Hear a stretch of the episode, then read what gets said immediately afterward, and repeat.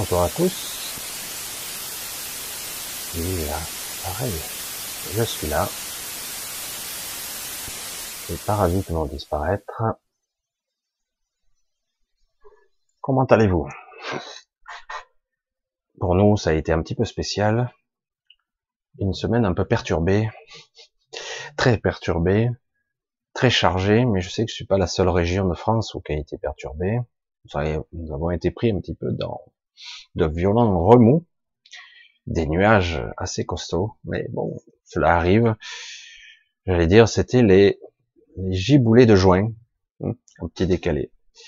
Alors bon, samedi soir, à ma compagnie, vous le savez, vous en avez a priori pour entre deux et trois heures. Je fais une fourchette large, cela dépend en fait.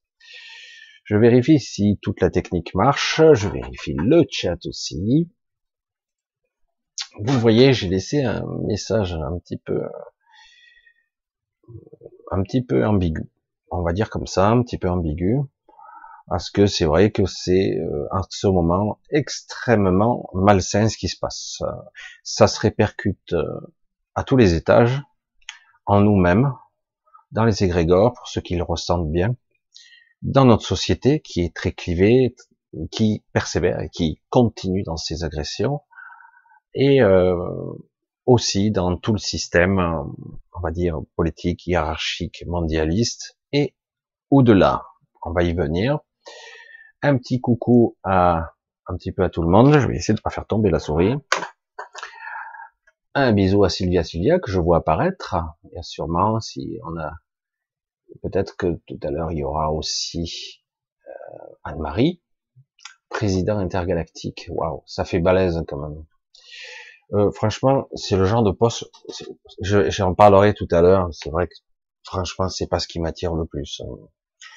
Euh, au contraire, j'allais dire, euh, tout ceci euh, mène tout souvent l'art du compromis. Parce que pour moi, c'est ça, ni plus ni moins. Parce qu'on ne peut jamais contenter tout le monde. Et du coup, quelque part, quand l'information ou l'intention se dilue et qu'à la fin, il n'en reste plus rien, je vois même pas l'intérêt.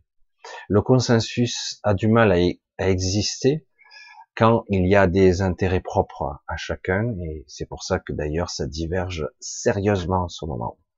Alors on va faire un petit coucou rapide, un coucou à Colonel O'Neill qui est là, était le premier, à Melissa, Maya, à Bruno, bonsoir, à Mouton Jeu, à Flagos, à Frédé, Sandrine, coucou, Olivier, Stop Bobard, Eric, Ange Message, AK Brooklyn. Ah, d'accord. 1 ETSL 2, Antares, salut à toi. Mélissa, Olivier, Rico, Kai. Signe, signe. Signe, signe. Nabé, Laurence, Lucas, Elton, Dutey, Dominique, Abdou, Alexandre encore, je crois, Sansand, Omatika, Pandora. Ah oui, je connais.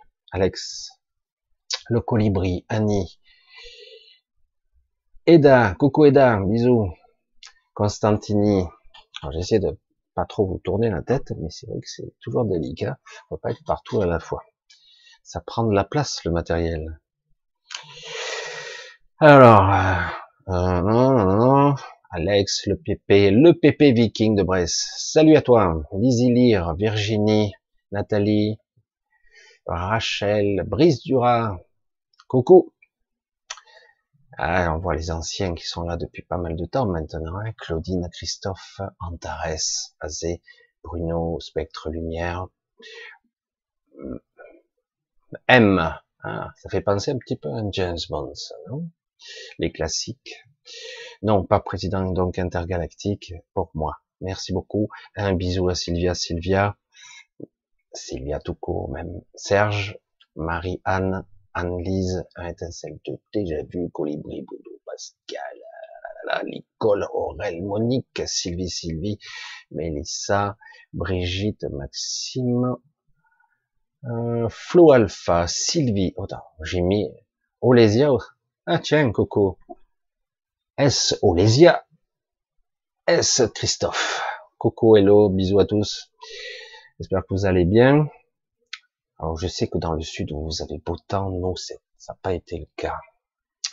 Brigitte, Corinne, Yves Dupont, euh, Dupont, pardon, Claire. Alors j'essaie de faire un peu tout le monde, lumière, lumière, l'éveil de Néo, Chris, Chris, Vanille, ta, Don, Constantini, Olga, Martine, Trinity, ah bah, après Néo, ça paraît logique, Béatrice, etc., Sandrine, Anna, Rico, etc. Je pense que pour l'instant, c'est bien. Je viens à peine d'installer le chat et je vois que déjà... Alors, euh, il est assez décourageant et parfois déstabilisant d'être parfois euh, euh, pris pris à des choses qui me conviennent pas. Et moi, quelque part, je me retrouve dans une sorte de d'abord dans une sorte de rêve lucide et après, pouf, je suis comme extrait. C'est assez déconcertant comment ça se passe maintenant. Euh, ça m'arrive souvent au petit matin. Je le dis souvent euh, pour ceux qui sont là.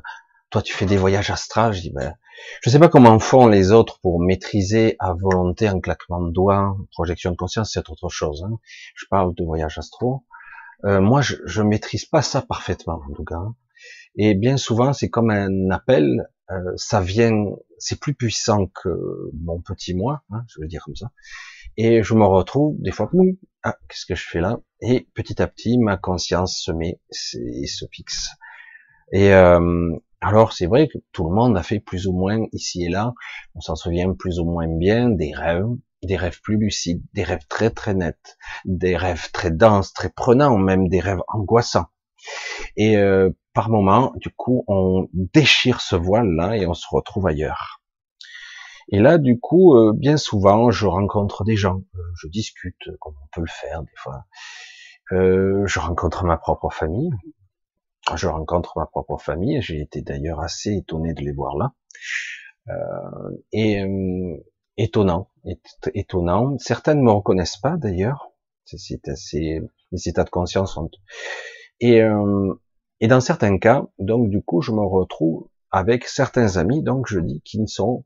Euh, pendant longtemps, j'avais un ami en particulier que je voyais, j'ai vu toute ma vie, en fait. Et je me souviens de lui très très bien lorsque je suis décorporé, que je suis dans cet état-là. Et quand je suis réveillé, c'est étrange parce que je sens que je le connais, mais je ne m'en souviens pas précisément. Alors que lorsque je suis en astral, c'est une évidence, c'est quelqu'un euh, que je soutiens et qui me soutient depuis très longtemps. Or celui-là en question, euh, il y en a d'autres, hein, mais euh, celui-là, il, a, il est souvent intervenu dans dans ma vie nocturne, je vais le dire comme ça.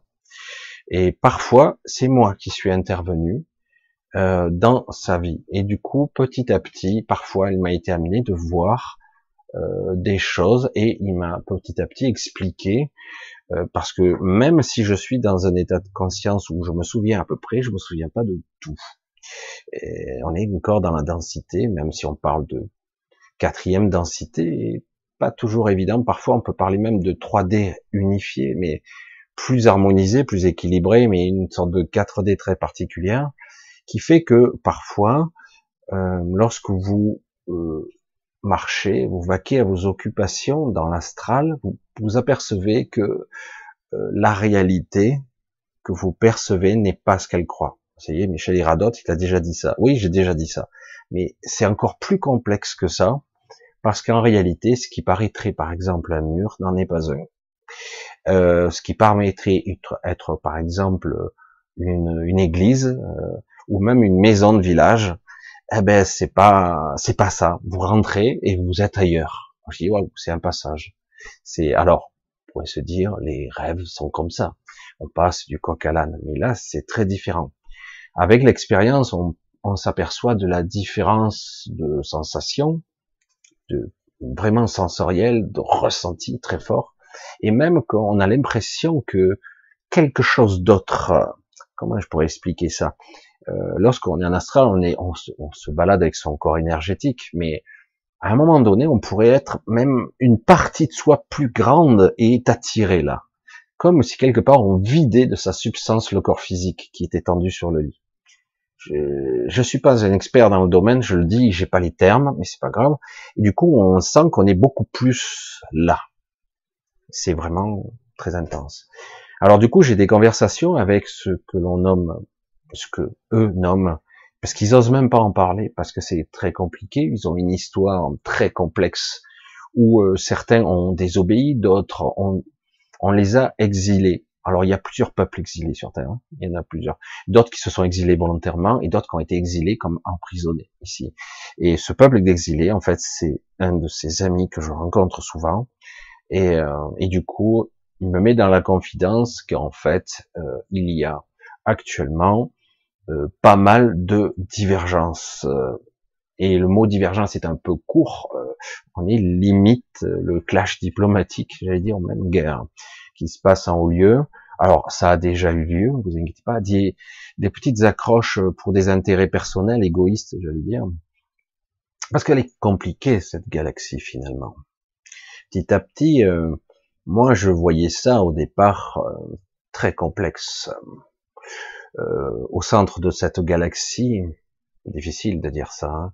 donc je vous ai dit qu'il y avait probablement une des races les plus puissantes de cet univers, mais cette race n'habite pas exclusivement là, mais en tout cas au centre de notre galaxie, il y en a une espèce décorporée, sans corps physique, qui vit dans un autre espace-temps, mais qui donne les ordres, les instructions, et qui aurait engendré, j'allais dire, la deuxième espèce la plus évoluée, mais hum, moi j'appelle pas ça de l'évolution, j'appelle ça peut-être, elles sont anciennes, elles sont puissantes, mais elles sont pas évoluées, ce sont des pions, des outils, des hommes de main.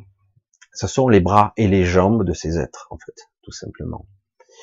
Euh, eux donnent les instructions globales et il y a aussi toutes sortes de choses qui se passent dans la galaxie.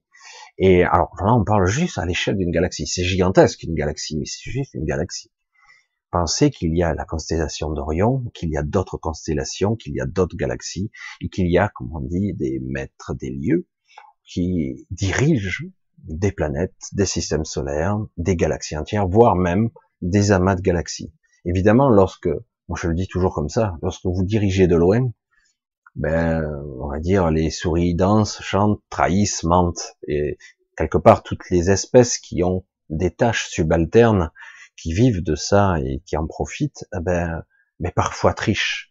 Il s'est passé quelques centaines, voire quelques milliers d'années, il y a eu des cycles répétitifs qui se sont reproduits et il y a eu encore beaucoup de gens qui d'êtres qui trahissent, qui mentent, etc. Très compliqué. Je pensais avant avoir beaucoup de clés pour dire ben voilà c'est simple, lui c'est le méchant, l'autre c'est le gentil. Ouais, il y a beaucoup de gens qui se sont, on va dire, euh, incarnés dans la matrice. Beaucoup n'en sortent pas. Euh, certes, si la matrice multidimensionnelle est, est, une forme de prison, il faut pas la voir comme ça réellement, parce que on a une vision étriquée de la prison. Quand vous avez une prison à l'échelle d'un univers, parce que c'est comme ça qu'on pourrait le voir, évidemment, la prison est grande. Surtout quand on ne maîtrise pas grand-chose du voyage astral, du déplacement ou de la projection de conscience, ou même de sa propre évolution. Donc certains ça leur fait pas grand chose entre guillemets de passer de l'autre côté, de libérer ou de se détacher de leur véhicule terrestre. Certains l'appelleront la mort. Et euh, du coup, pour continuer de l'autre côté ou dans l'entre-deux.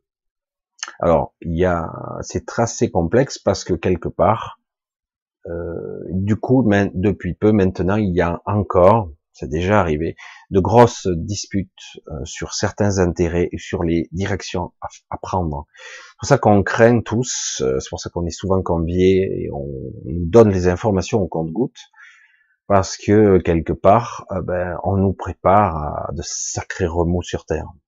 Parce que chaque fois qu'on leur dit, pour l'instant statu quo, on ne fait rien avant qu'on ait statué de la stratégie à venir, il y en a toujours qui va dire non, on continue et on persévère, on met en place tout ce qui était prévu. Et malgré les disputes, il continue. Euh, vous allez voir ici et là encore de sacrés remous qui vont se passer probablement dans les jours qui viennent et des choses qui vont les neutraliser et puis qui reviennent encore des réminiscences permanentes parce que actuellement euh, ben, c'est ce qui se passe c'est que quelque part il y a des conflits sachant que au final toujours les mêmes auront le dernier mot. Ceux qui dirigent, en fait. voilà, donc c'est les petites disputes intestines, et c'est assez un peu exaspérant de dire, ben nous on est les pauvres cons et on décide de pas grand chose. Quoi. Serait intéressant actuellement pour ceux qui sont, on va dire, Canal, Chanel, euh, Medium, qui commencent un petit peu à se connecter à certaines entités euh, plus ou moins euh, qui veulent nous calmer à l'intérieur, parce qu'il y a quand même un égrégore assez anxiogène ici, hein, ici-bas, d'instabilité, euh, de peur de l'avenir, de peur du futur, euh, etc., ou d'être pris dans quelque chose de plus négatif encore. Donc il y a quand même ce climat-là, et donc du coup il y a quand même pas mal de civilisations, parce qu'il y en a plusieurs centaines, hein, ne l'oubliez pas, qui nous aident d'une façon indirecte, parce qu'ils n'ont pas le droit d'intervenir directement, et certains n'hésitent pas à intervenir d'une façon directe, indirecte, euh, parce qu'on voit de plus en plus euh, de, de vaisseaux. Alors j'aime bien euh, le conflit permanent ufologique, dans les boulons face à l'énergie ou mercabique. Euh, donc c'est vrai qu'il y a toujours ces conflits. Il faut pas confondre, c'est des choses complètement différentes, mais les deux existent. Eh oui, les deux existent parce que ces technologies les boulons existent, elles sont plus ou moins hybrides, évidemment, ou plus ou moins humaines. On a aussi, il euh, faut bien se, le dire, euh, une histoire euh, plus cosmique, plus compliquée sur Terre, puisqu'il y a maintenant, on commence à s'apercevoir, et même ça transpire au niveau de la science classique, ça c'est étonnant, que certains, alors que ça devrait faire le, le, buzz, ça devrait éclater sur toutes les chaînes d'infos classiques, on s'aperçoit que maintenant, de façon officielle, il y aurait des, des disparités temporelles selon les pôles, selon les endroits du, de, de cette Terre, des disparités temporelles où le temps, ou même les dimensions semblent différentes. Ils savent pas ce qui se passe, ça a toujours existé. Mais c'est resté toujours sur le côté mythologique ou folklorique le mystère des triangles des Bermudes, mais on l'a déjà expliqué, c'est des forces géomagnétiques, etc., qui perturbent les instruments. Euh, à certains endroits, ben, ça perturbe. Non, mais on a quand même pas mal de témoignages et d'événements qui font que, malgré que ça, a été romancé ou même fait, on en a fait des films. Euh, malgré tout ce processus, on s'est bien aperçu que quelque part il y a eu des disparitions, des phénomènes, et certains, sans le dire, ont fait des expériences temporelles qui se sont bien souvent mal passées. Euh, la fameuse expérience de la de Philadelphie avec ces, ces, vaisseaux en fait qui sont soi-disant pour des expériences de camouflage en réalité camouflées des expériences temporelles et beaucoup plus complexe que ça. Ça c'est très mal placé, chevauchement dimensionnel, densité. du coup, certains ont mal maîtrisé le truc, mais aujourd'hui, on s'aperçoit que maintenant euh, des portails se sont ouverts tout seul, spontanément, et du coup, euh, vous avez euh, beaucoup d'endroits, c'est ces personnes, des personnes, des gardiens qui se sont positionnés devant parce qu'ils ne veulent absolument pas que, ben, que certains puissent se barrer. Parce que autant la matrice est relativement étanche, même si elle est abîmée, elle est très abîmée actuellement, euh, autant euh, quelque part la plupart des gens ne verront pas que la porte est ouverte. Donc ils resteront soigneusement dans leur prison parce qu'ils ont l'habitude d'y rester alors que quelque part, euh, par leur conscience, par euh, une intention pure, on pourrait sans problème maintenant quitter les lieux. Mais la question est, jusqu'où peut-on aller? Ça, ça serait un autre débat, parce que j'ai déjà rencontré ce genre de problème. Mais devant ce genre de vortex, il est intéressant de voir qu'en fait, ça peut aller à d'autres planètes. Hein, je l'ai déjà expliqué pour certains, je ne sais pas si je l'ai dit en direct les planètes sont reliées entre elles, toutes. Il n'y a aucune matrice, aucune champ de force, rien qui peut empêcher de communiquer un monde avec un autre. Comme un système d'irrigation qui alimente tous les mondes à travers l'espace-temps, pas tridimensionnel, même pas quadridimensionnel. C'est pour ça que je, je le dis ici, on ne peut pas modéliser avec notre mental la forme ou la structure que ça peut avoir, et en tout cas dans ce qu'on peut appeler l'espace, euh, l'espace et sa fonctionnalité qu'on est bien loin de comprendre en réalité. Il y a beaucoup d'aspects qui commencent à peine à être entrevus, mais qui sont encore très secrètes. On pourrait parler de, de communication et donc de d'alimentation, comme s'il n'y avait pas seulement des histoires de force ou de force gravimétrique qui s'exercent dans les puits gravitationnels de notre Soleil, soi-disant. C'est pas seulement ça. Il y a aussi des connexions dans le subespace, on pourrait le dire comme ça, dans un sous-espace qui est en fait euh, des connexions, des canaux qui relient les mondes entre eux. Et du coup, certains passages s'ouvrent.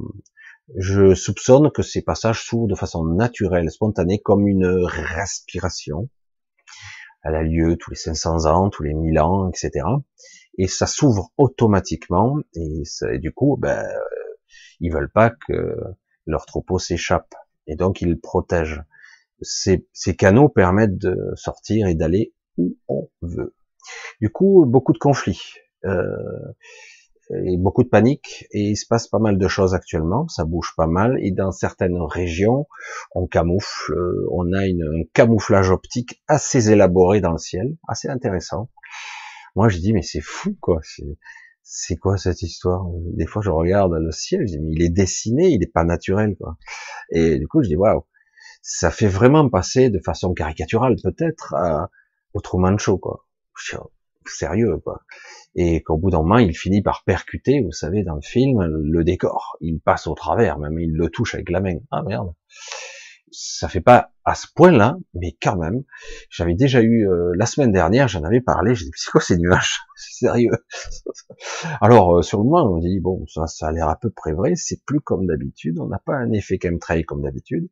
Mais là, c'est vrai que c'est assez étonnant à qui veut voir. Hein. Alors, il y a beaucoup de perturbations, il y a beaucoup de dépression atmosphérique, il y a beaucoup de chamboulements météorologiques, de climatiques, euh, il y a des changements énergétiques. Euh, alors du coup, ça perturbe, ça fatigue, on ne dort pas, on a tout, pour ceux qui sont sensibles, ils ont des douleurs partout, ils dorment pas, ils sont anxieux, euh, ça craque au niveau articulaire, hein, parce que du coup, il y a des chamboulements, il y a un déséquilibre qui s'harmonise actuellement, qui essaie, en tout cas, de s'harmoniser.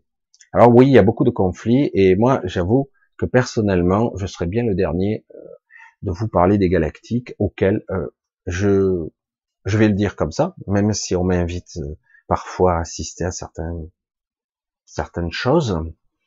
Eh ben, mais je vais le dire comme ça, je n'ai pas beaucoup, beaucoup de respect pour eux. Parce que quelque part, il y a eu une sorte d'exploitation qui s'est créée, qui s'est engendrée au cours des siècles, qui font que quelque part, ils sont devenus complices d'un système qui n'est pas juste. Même si euh, il y a eu ça et là, pas seulement des expériences négatives, il y a eu aussi de belles expériences. Il y a actuellement beaucoup d'infiltration de gens qui canalisent et qui utilisent des technologies qui ne sont pas d'ici. Le problème, en ce qui me concerne, c'est que quelque part, euh, on est bien loin de maîtriser les tenants et les aboutissants de ces technologies. Est-on certain que quelque part, euh, ça n'aura pas un effet secondaire? Vous voyez, je reste toujours sur ma position, un petit peu pas parano, mais suspicieux, car depuis bien longtemps, on nous en sommes pas au premier conflit qui éclate. Il y a eu énormément de conflits entre, on va dire, de façon large, parce qu'il y a beaucoup plus que ça. Certains parlent de cinq familles, de 13 familles, etc., ou d'autres choses. Moi, je dirais qu'actuellement, à, un moment donné, tout ça, c'était plus ou moins, ça travaillait ensemble, ils n'étaient pas toujours d'accord. Aujourd'hui, on a deux familles, globalement. Une famille qu'on va qualifier de satanique, évidemment, c'est la pire pour nous, et une, une catégorie qui va peut-être en surprendre plus d'un, luciférienne, qui sont euh, plus classiques, on va dire, qui veulent seulement nous maintenir en esclavage. C'est tout simple. Et quelque part, on exploite et donc on continue à entretenir l'ancien système, l'ancien monde. Alors c'est pour ça que souvent, vous m'avez vu prendre des positions face à un Trump, par exemple, qui est un luciférien. Je sais, ça vous surprend. Et je sais aussi que beaucoup le soutiennent, ils sont, beaucoup se sont désabonnés parce que non, ça c'est un sauveur. C'est le sauveur de l'humanité. Non, mais il est contre le satanisme parce qu'aujourd'hui ces familles se sont scindées. Euh, c'est pas clair. Mais moi, en ce qui me concerne, je vais être clair sur un terme, adhérera qui veut. Je ne veux plus aucun maître. C'est clair, c'est dit. Je n'attends pas le sauveur externe. Euh, si pour l'instant ils se battent entre eux, tant mieux pour nous. Ça les occupe, mais il n'empêche que quelque part nous serons en dommages collatéraux. Il y a néanmoins aussi quelques infiltrations d'individus qui sont, on dit des repentis, mais en réalité euh, il faut les surveiller de près, et qui donc essaient euh, ici et là de jouer dans les blancs. Et c'est pas simple, hein. c'est pas simple du tout, parce que c'est pas facile de s'y retrouver ça fait tellement longtemps que quelque part ce jeu existe, ce jeu, je dis bien ce jeu, c'est un jeu, hein. c'est une orchestration, tout ça, le but est d'exploiter l'humain, d'exploiter euh, ce jeu, de jouer, selon où on se trouve, et certains disent même, j'ai même été dans la matrice, j'ai été, et du coup j'en suis à l'extérieur, je joue. Et à un certain niveau, c'est la vérité certain niveau, pourquoi pas. Mais néanmoins, jusqu'à quand même assez haut, ce jeu est assez pervers parce que quelque part, je l'ai déjà dit, le jeu est truqué, les dés sont pipés. Donc quelque part, si mon but à moi est de vivre et d'expérimenter la dualité, la polarisation, ces sentiments controversés qu'on peut vivre ici dans la densité, d'expérimenter, de raffiner, on va dire, mon essence, de la faire évoluer et la faire grandir vers quelque chose de plus vaste et de plus grand, une belle et grande évolution spirituelle, eh bien quelque part, euh, tout est fait ici pour freiner cette évolution. Alors c'est pour ça que je vous dis, pour ceux qui arrivent à quand même à passer au travers, champions du monde, ils sont diplômés à bac plus 30. Je dis euh, comme ça de façon à imager, mais c'est vrai que c'est le cas. Alors c'est vrai que beaucoup sont lassés, beaucoup sont fatigués parce qu'ils ressentent quelque part cette, euh, ben, cette triche. Hein. Et c'est pour ça qu'aujourd'hui il y a énormément d'alliés qui sont pas directement, ils ne sont pas les galactiques. Hein. Les galactiques sont à la solde de ceux qui sont au centre de la galaxie, qui sont pas si bons que ça. Je le dis, c'est pas qu'ils sont mauvais, c'est qu'ils voient leur intérêt et leur intérêt c'est pas le nôtre. Donc quelque part, et après derrière tout ça, il y a une sorte d'entité égrégore, que je sais pas comment on pourrait le définir, qu'on pourrait appeler le démiurge, qui coordonne tout ça, qui c'est le gardien des lieux, même si c'est le c'est pas celui d'origine. Alors certains espèrent que le gardien des lieux revienne. Et c'est assez intéressant parce que quelque part, euh, ça commence à revenir sur le tapis cela fait bien longtemps qu'il n'est plus là, parce que quelque part les règles, j'allais dire spatio-temporelles ici, ont été modifiées. Évidemment, comme on est coupé de la galaxie quand même, on fait partie de cette galaxie, mais on est coupé de la galaxie. C'est-à-dire qu'au niveau temporel, le temps ne s'écoule pas du tout de la même façon.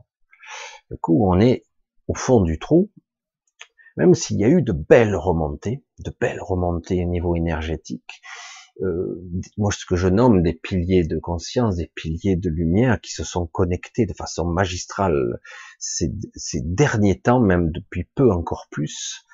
Euh, c'est puissant, c'est magnifique. Et du coup, on se dit waouh, l'humanité va s'élever par le haut. Et du coup, il y a un arrimage qui fait que d'un coup, euh, cette fréquence va s'élever. Mais là, Contrario, euh, il y a beaucoup d'égrégores négatifs qui nous accablent et qui compensent. Du coup, certains sont, c'est vraiment, on a l'impression d'être euh, dans une forme de combat, même si je déteste ce terme, un combat final peut-être euh, pour éviter ou ralentir un processus dans un but qui n'est pas encore bien déterminé, parce que toutes les stratégies qui étaient prévues avant ont foiré. Alors c'est pour ça que je dis, bon, la cabale, qu'importe le terme, ou même, euh, on va dire les sataniques, eh ben, ça foire. Mais ils continuent quand même.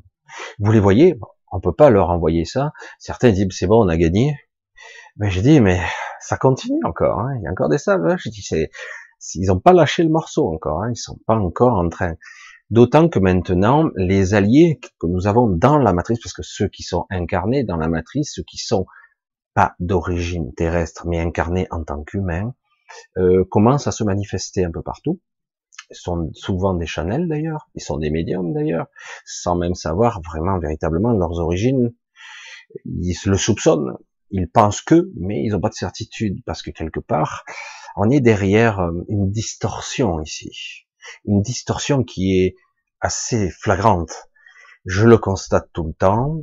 Ah, ça y est, je sais, j'ai compris. Oh, c'est énorme, machin, je sais.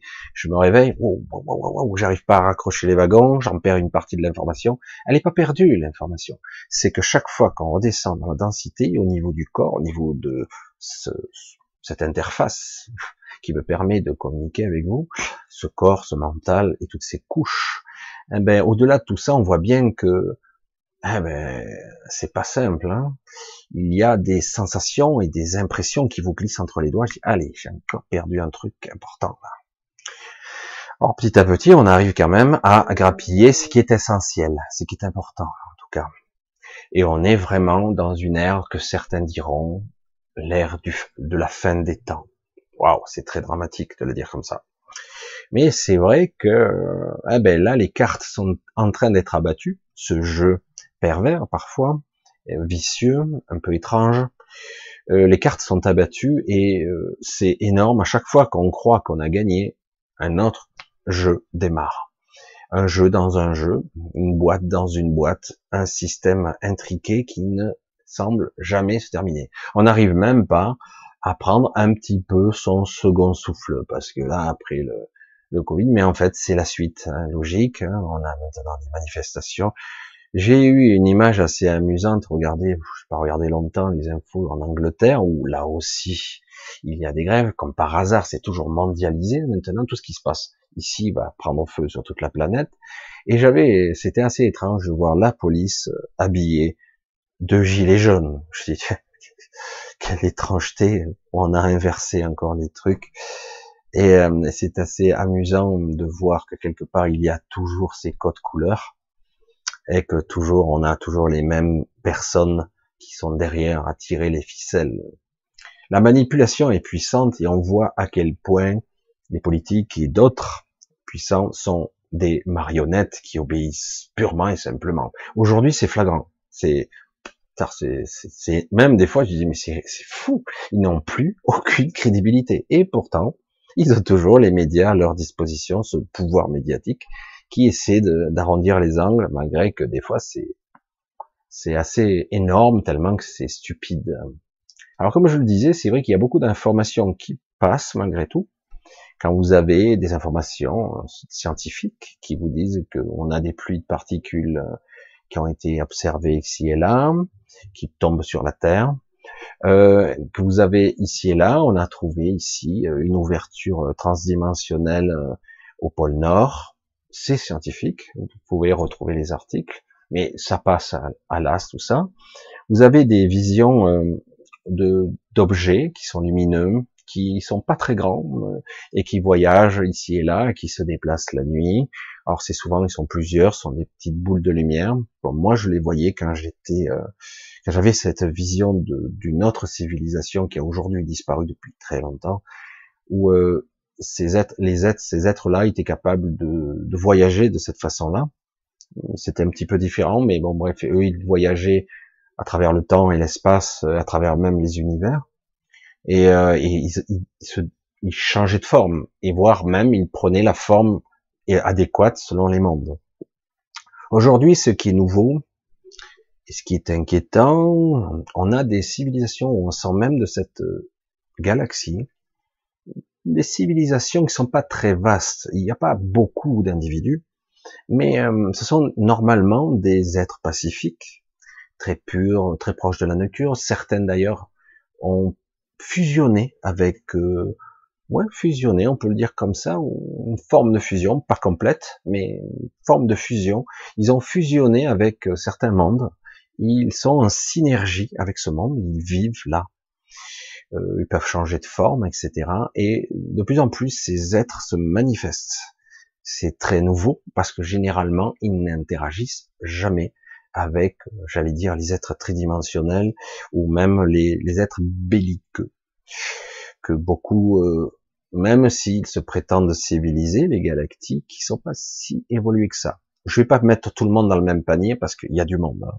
Il y a du monde. Certains sont plutôt cool, euh, d'autres très intéressants, fascinants, mais globalement, euh, c'est dirigé par une forme de super politique, d'enjeu, de manipulation, de contrôle, avec des idéaux un peu bizarres que j'arrive même pas à comprendre. Alors évidemment, euh, peut-être que le jour où je serai décorporé complètement, ben, je reprendrai mon état de conscience initial et du coup je pourrais peut-être un peu mieux assurer, mais euh, mais c'est vrai que parfois j'ai du mal, euh, même si c'est assez passionnant d'observer ça, mais c'est assez lassant pour celui qui a l'impression, comme la plupart d'entre vous, euh, presque tout le monde, dire l'impression d'être une sorte de bilboquet, vous voyez cette boule et on vous balade, ping, on s'amuse avec quoi. On a l'impression de d'en avoir aucun contrôle, aucune maîtrise et d'être manipulé, d'être influencé, d'être reprogrammé et voire même euh, distordu au niveau de la perception parce que quelque part euh, certains qui commencent à s'éveiller, du coup, on leur fait croire toutes sortes de choses. C'est là où je voulais en venir. On va pas y passer toute la soirée parce que j'ai, je sais pas si je vais arriver de toute façon à répondre à toutes les questions parce qu'il y, a beaucoup de choses personnelles et très complexes, complexes à répondre. Mais bon, on verra après. Euh, donc là, on est face à quelque chose d'assez passionnant, intéressant. Alors, c'est vrai que euh, des fois, j'évite de parler de tout ça parce que la plupart des gens, ça les embrouille. Je dis, mais il faut comprendre dans quoi on est. Parce que c'est pas simplement euh, une espèce euh, belliqueuse, l'autre, euh, des familles, des métissages, des hybridations qui ont créé des êtres hybrides de toutes sortes, qui ont fait la manipulation, que ça crée quelque part une hiérarchie, un système pyramidal d'esclavagistes. Ça a toujours existé, le pouvoir, la soumission, le contrôle, la domination, hein, sur toutes ces formes. Ça a toujours existé.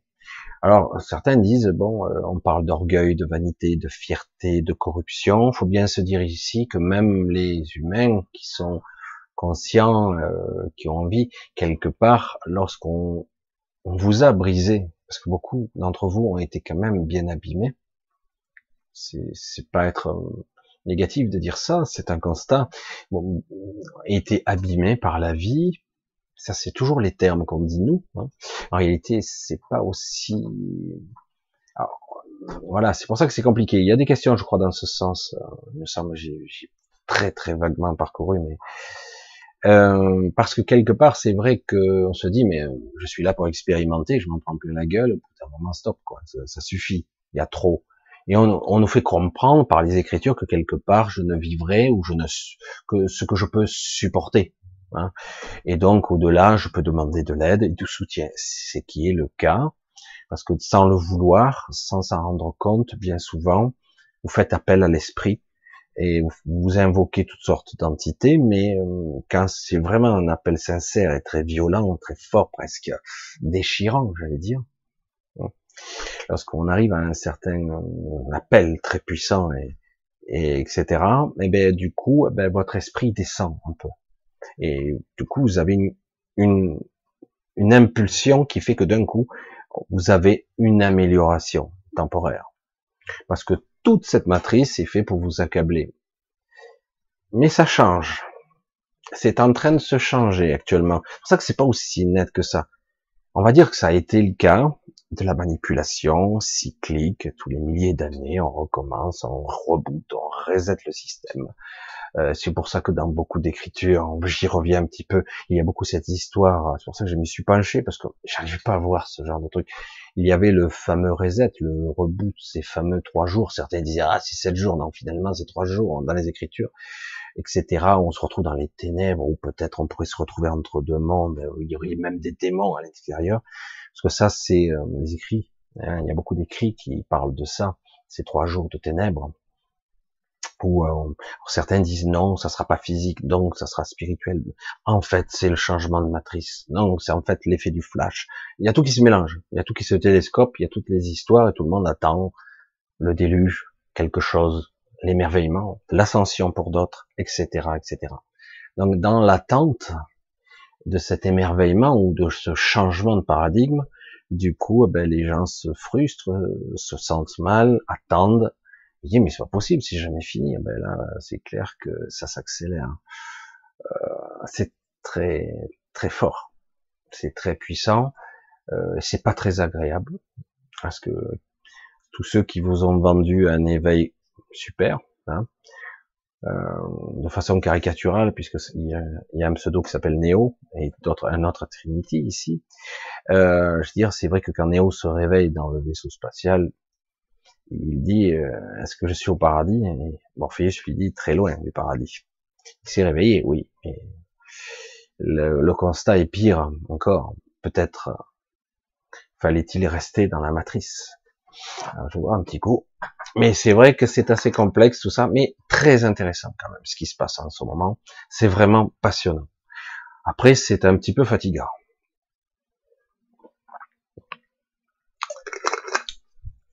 Alors, ouais, je suis un buveur d'eau. Je bois de l'eau.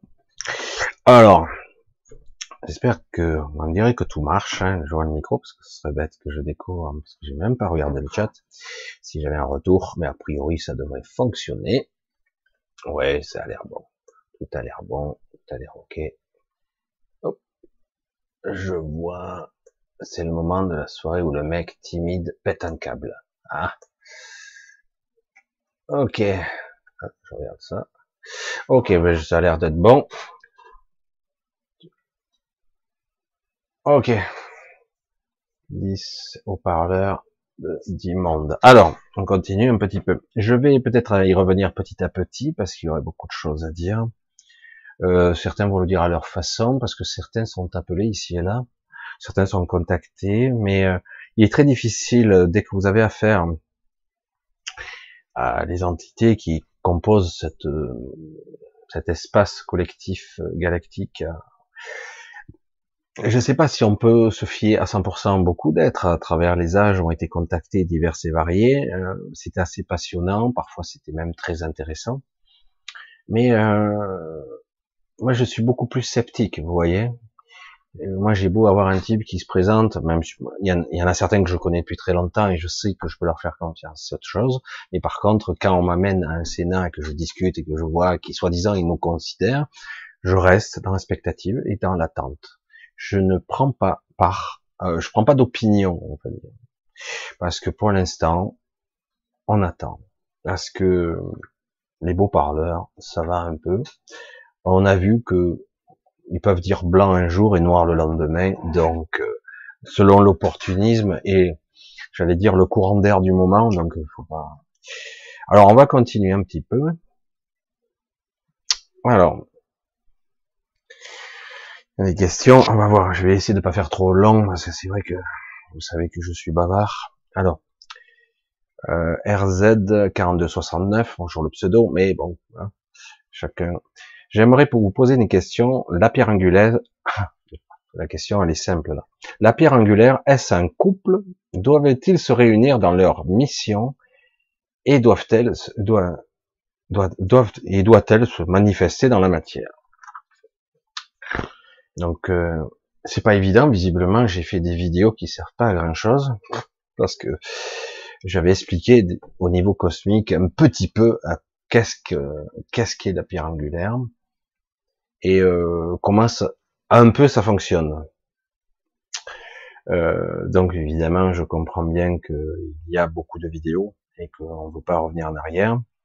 Mais euh, un couple, Non, on peut pas parler d'un couple. À la base, oh putain, alors je vais pas à la base à la base parce que si je remonte aux origines, c'est même pas la peine. Mais disons que avant la scission de, de cette entité, parce que c'est l'être, c'était un être bipolaire, c'est un être bipolarisé, d'où ce monde très particulier et cet univers qui est fortement duel sur une certaine densité, notamment la dualité n'existe pas autant, euh, cette polarisation n'existe pas autant à d'autres endroits. Il y a un fort déséquilibre ici. Euh, ce à qui j'en parlais, j'ai essayé de l'expliquer, le déséquilibre qu'il y avait ici, qui est patent, patent. Hein, il y a un gros déséquilibre. Alors ici, dans la densité encore plus, puisqu'en plus ça a été trafiqué, limité. Il y a d'autres endroits où c'est beaucoup plus harmonieux, beaucoup plus équilibré, même magnifique, j'allais dire, évidemment. Euh, mais globalement, il y a un fort déséquilibre, comme je, je veux dire court, qui fait que on, on, est calibré pour ressentir la souffrance, le malaise, le mal-être, euh, se pas se sentir à l'aise dans ce monde et ailleurs même, euh, sentir que quelque, parfois on a des fortes douleurs euh, physiques, mentales, psychologiques à tous les étages, donc on est bien calibré sur ce domaine-là. Et lorsqu'il y a l'amour, le sentiment, euh, la compassion, etc., euh, oui, ça existe, mais c'est plus déséquilibré. Pour donner un exemple, quand quelqu'un vous aime, vous le ressentez pratiquement pas.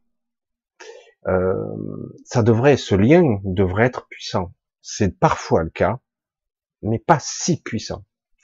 Je vous l'ai dit, donc remettez ça en perspective, prenez un petit peu de hauteur ou de, distance par rapport à, à, ça. On est extrêmement étalonné sur la souffrance. Dès que l'être aimé se détache, c'est comme un état de manque. On est en addiction, alors que ça devrait pas l'être. On est en état de souffrance. Et du coup, tout est foireux. Ici, on est calibré du mauvais côté. Donc, il y a un déséquilibre. Il faudrait remettre ici en perspective ce qu'on pourrait appeler la Trinité. Alors après, la Trinité, la religion, la spiritualité, c'est autre chose. Mais la Trinité, c'est vraiment un système tripartite qui crée l'équilibre. Donc il y aurait ce qu'on peut appeler la supraconscience qui existe, l'être qui, qui est l'univers lui-même, ce, royaume, une entité. Il y a la pierre angulaire qui, sans elle, toute manifestation serait impossible l'univers resterait sous la forme informationnelle de code. Donc il n'y aurait pas de manifestation. Et il y a ceci, l'autre partie qui en fait avant faisait partie du même être, c'est-à-dire que l'être, la pierre angulaire est ce que moi je nommais le voyageur qui était capable d'établir des ponts entre les royaumes avant, euh, en fait, ont fusionné au niveau de leur essence, ils sont devenus un seul être, l'être bipolaire, donc la bipolarisation, et qui était à l'époque parfaite. Et c'est très rare d'arriver à une harmonisation parfaite. C'est presque très dur à réaliser. Alors, je vais pas refaire ici l'histoire de l'être bipolaire, mais quand, entre guillemets, ce royaume a été euh, inséminé, on va le dire comme ça, ou il a fallu une pierre angulaire, et donc l'être bipolaire a à nouveau a créé une scission en lui, se sont à nouveau séparés, le voyageur d'un côté, la pierre angulaire de l'autre, on a inséminé, ensemencé, euh, comme une graine quelque part, ce royaume qui a donné aujourd'hui ce qui est. Théoriquement, dans l'absolu, dans un autre espace-temps, parce que le temps est autre chose, le temps se crée après, au début, il n'y a pas le temps. Le temps n'existe pas encore. Donc, au bout d'un certain temps, s'engendrent les premières, entités intelligence conscientes, et donc la pierre angulaire s'incarne pour la première fois. Et son espérance de vie, c'est très complexe. Je vais faire simple parce que c'est très compliqué, ce qu'elle est, une pierre angulaire, mais elle doit s'incarner dans la matière pour être l'ancrage de la réalité. Et en fait, c'est plusieurs réalités. Il y a toutes sortes de réalités qui interagissent. Hein. Mais en tout cas, elle est le point de convergence qui fait qu'elle est la clé de voûte céleste de l'univers, de la, etc. Donc, quelque part, au terme de la, elle aurait dû avoir 37 générations. C'est-à-dire qu'au bout d'un certain rythme, d'un certain cycle de sa propre existence physique, et elle a une existence multidimensionnelle elle aussi, c'est pour ça que je reste là, c'est trop compliqué, mais en tout cas dans son existence physique, elle s'incarne sans cesse dans sa propre fille. Parce que c'est toujours une fille, une femme, féminine, féminin. Elle s'incarne dans sa propre fille. Ainsi, la fille prend vie et la mère décède. L'enveloppe est vide. Et etc. Jusqu'à la 37e euh, génération où un certain gène très particulier s'active. J'en ai parlé et s'active. Et normalement, à ce stade d'évolution, le voyageur aurait dû interférer et refusionner pour recréer la bipolarisation. Mais ça s'est pas passé comme ça du tout. Et du coup, on a emprisonné la, pierre angulaire, on l'a clonée, on a créé un double diabolique d'elle-même, et le voyageur a été fragmenté. C'est pour ça que c'est assez complexe comme histoire. Et aujourd'hui, c'est en passe d'être résolu ça sera pas comme c'était prévu, mais c'est en train de, ce système tripartite va probablement voir le jour, et si ça fonctionne, paraît-il, ça a déjà fonctionné, mais bon, avant que nous, on le voit se révéler, si ça fonctionne, on aura un système parfait. Si avant, il fallait qu'une polarisation à deux, maintenant, il faudra un système à trois, une sorte de trinité particulière qui fait que vous avez un équilibre de force qui penche d'un côté ou de l'autre, amour, etc., compassion, tous ces, ces idéaux, ces choses qui nous transcendent et qui nous dépassent, qui sont beaucoup plus grands que nous, simples mortels, on va dire, quand on le vit ici, et le mal, la souffrance, etc. Euh, toutes ces choses obscures, ces désirs, cette cupidité, cette stupidité, j'allais dire, la connerie extrême même. Et, euh, et au-delà de tout ça, plutôt que ça fasse chaque fois le contrebalancier, le système tripartite, donc l'entité royaume, sera là pour être l'arbitre quelque part des forces, pour rétablir et stabiliser l'édifice. Du coup, ça crée quelque chose de stable. C'est l'objectif, c'est ce fameux triangle, le triangle qui apparaît un petit peu partout, au niveau spirituel, au niveau énergétique, et qui fait que quelque part, c'est le but d'arriver à recréer, de remettre en place ça ou de le mettre en place parce que en fait, on a ceux qui étaient là ont tout fait pour éviter cela. Parce que voilà, ils ont, ils ont dit on va perdre le contrôle, etc. Parce que ces anciens, ces êtres anciens se disent euh, on n'a pas à céder ce pouvoir, on va pas le céder. Mais alors que quelque part il n'y a pas de pouvoir, de hiérarchie. En tout cas, dans le système tripartite, c'est quelque chose, une équité. Chacun est libre d'être. C'est ça la différence. Parce que faut bien cette graine quelque part, cet ensemencement, cet, euh, cet ancrage qui crée toutes les réalités, en fait, est issu d'une espèce qui est tellement, tellement plus ancienne que tout ce qui peut exister. Donc il y a quand même une certaine forme de sagesse, une sagesse, une expérience qui est, on parle là de temps immémoriaux, euh, si ça fonctionne, ça sera euh, extraordinaire. Ça serait une nouvelle ère, évidemment, plus que extraordinaire. Donc c'est pour ça que quelque part, certains essaient de l'éviter parce que quelque part ils ont peur d'être jugés. C'est pas le cas. Hein. Les choses vont se mettre comme elles doivent, comme elles devront être, tout simplement. Et du coup, bon, certains parlent de flash, tout ça, on a toutes les écritures, il y a toutes sortes d'histoires, il y a des références à la pierre angulaire dans les écritures. Alors ça a beaucoup eu de termes. On a même mis dans certaines mythologies les termes de déesse, etc.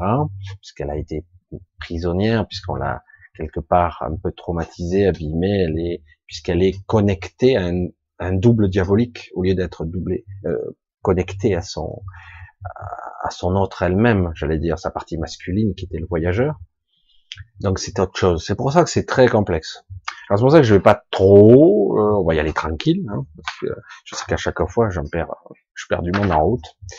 Et euh, c'est pour ça que c'est très compliqué. Et c'est tellement loin du quotidien des gens, tout ça. Donc c'est quoi cette histoire?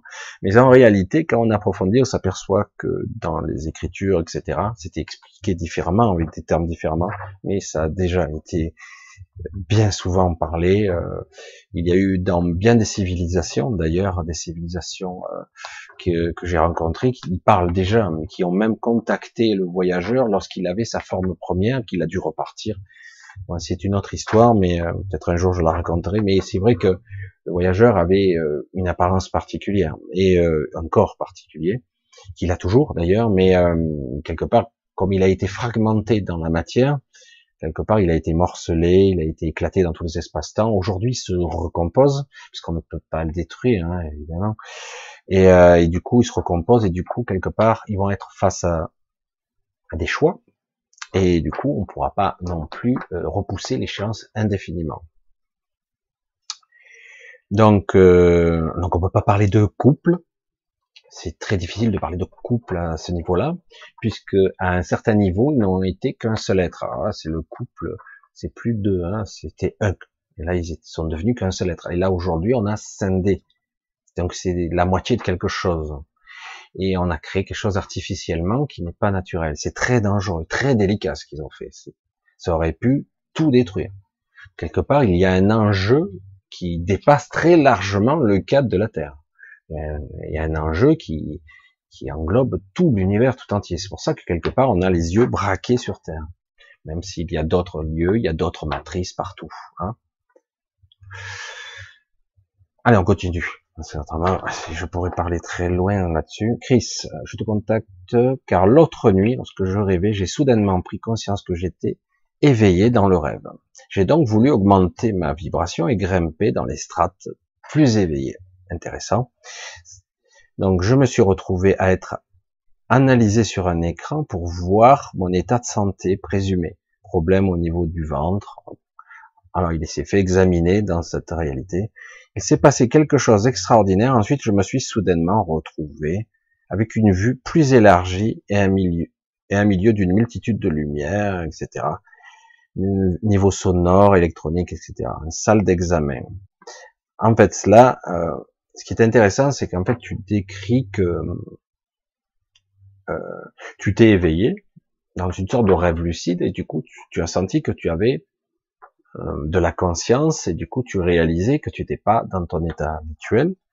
Et quelque part, euh, tu as été, on va dire, capté, si j'ai bien compris, par des entités qui t'ont ausculté, réparé, j'allais dire presque dans une sorte d'hôpital euh, haute technologique, et du coup ils t'ont amélioré. Et, euh, et, du coup c'est assez intéressant quoi. C'est assez intéressant et parce que quelque part tu as vécu bah, une abduction, hein. on t'a prélevé, mais tu, tu l'as fait de, façon volontaire. C'est un appel qui vient de plus haut que toi, mais qui vient de toi. Donc c'est pour ça que c'est assez délicat quand on parle d'esprit, parce que parfois euh, on, a l'impression d'être manipulé, mais on sent bien que c'est juste. Donc c'est pour ça que c'est compliqué. Donc quelque part, on t'a, euh, ben, on t'a soigné, tout simplement. Hmm. C'est aussi simple que ça. Alors c'est vrai que certains vont dire, ben, c'est qu'un rêve. non, mais quand tu te réveilles, que tu sens que tes perceptions ont changé, que ton, ton état de présence euh, dans la dite réalité a changé, c'est obligé de te dire, oh, c'est bizarre, ça. je me sens à la fois pareil et différent parce qu'il y a une différence de perception euh, qui est flagrante. C'est arrivé à pas mal de personnes, contrairement à ce que tu crois. Euh, certaines personnes se sont retrouvées dans certains endroits qui ont, j'allais dire, altéré leur conscience. Mais tant mieux, parce que cette conscience ici, telle qu'elle est programmée, elle est bridée, elle est, elle est contenue, elle est limitée. Du coup, si on altère, quelque part, on se retrouve dans certains endroits des sas, des pièces mystérieuses recréées par le mental qui sont sans mur, sans rien. Certains endroits, donc l'état de conscience est altéré et du coup, eh ben, ça brise la coquille. On va dire ça. ça brise la coquille. Du coup, il y a comme un éveil interne euh, qui, est bien souvent mal compris, mais euh, ça n'a rien à voir avec la montée de Kundalini. Hein, ça, c'est vraiment un éveil. On brise sa coquille. Du coup, il y a un état de conscience qui change et du coup, à ce moment-là, il est capital, important, même essentiel de vouloir euh, se centrer par rapport à ça, se faire des focus pour comprendre. Euh, je dis comprendre, mais en fait comprendre au-delà du mental, parce que c'est pas quelque chose qu'il faut intellectualiser, c'est clair, hein. parce que là vous y arriverez pas. Et comme je vous l'ai déjà dit, le mental ne peut comprendre que ce qu'il a déjà emmagasiné. Donc, euh, si c'est quelque chose d'une expérience nouvelle, pour lui, il comprendra pas. Il va essayer de comparer par rapport à ce qu'il connaît déjà. Donc, euh, voilà. Alors, alors Jordan, donc j'essaie de continuer un petit peu. Dans ce monde, ils ont dû essayer de faire cohabiter plusieurs univers entre eux dans un but expérimental.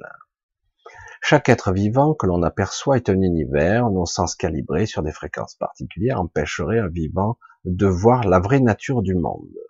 Qui sommes-nous vraiment à part des portes vers l'infini?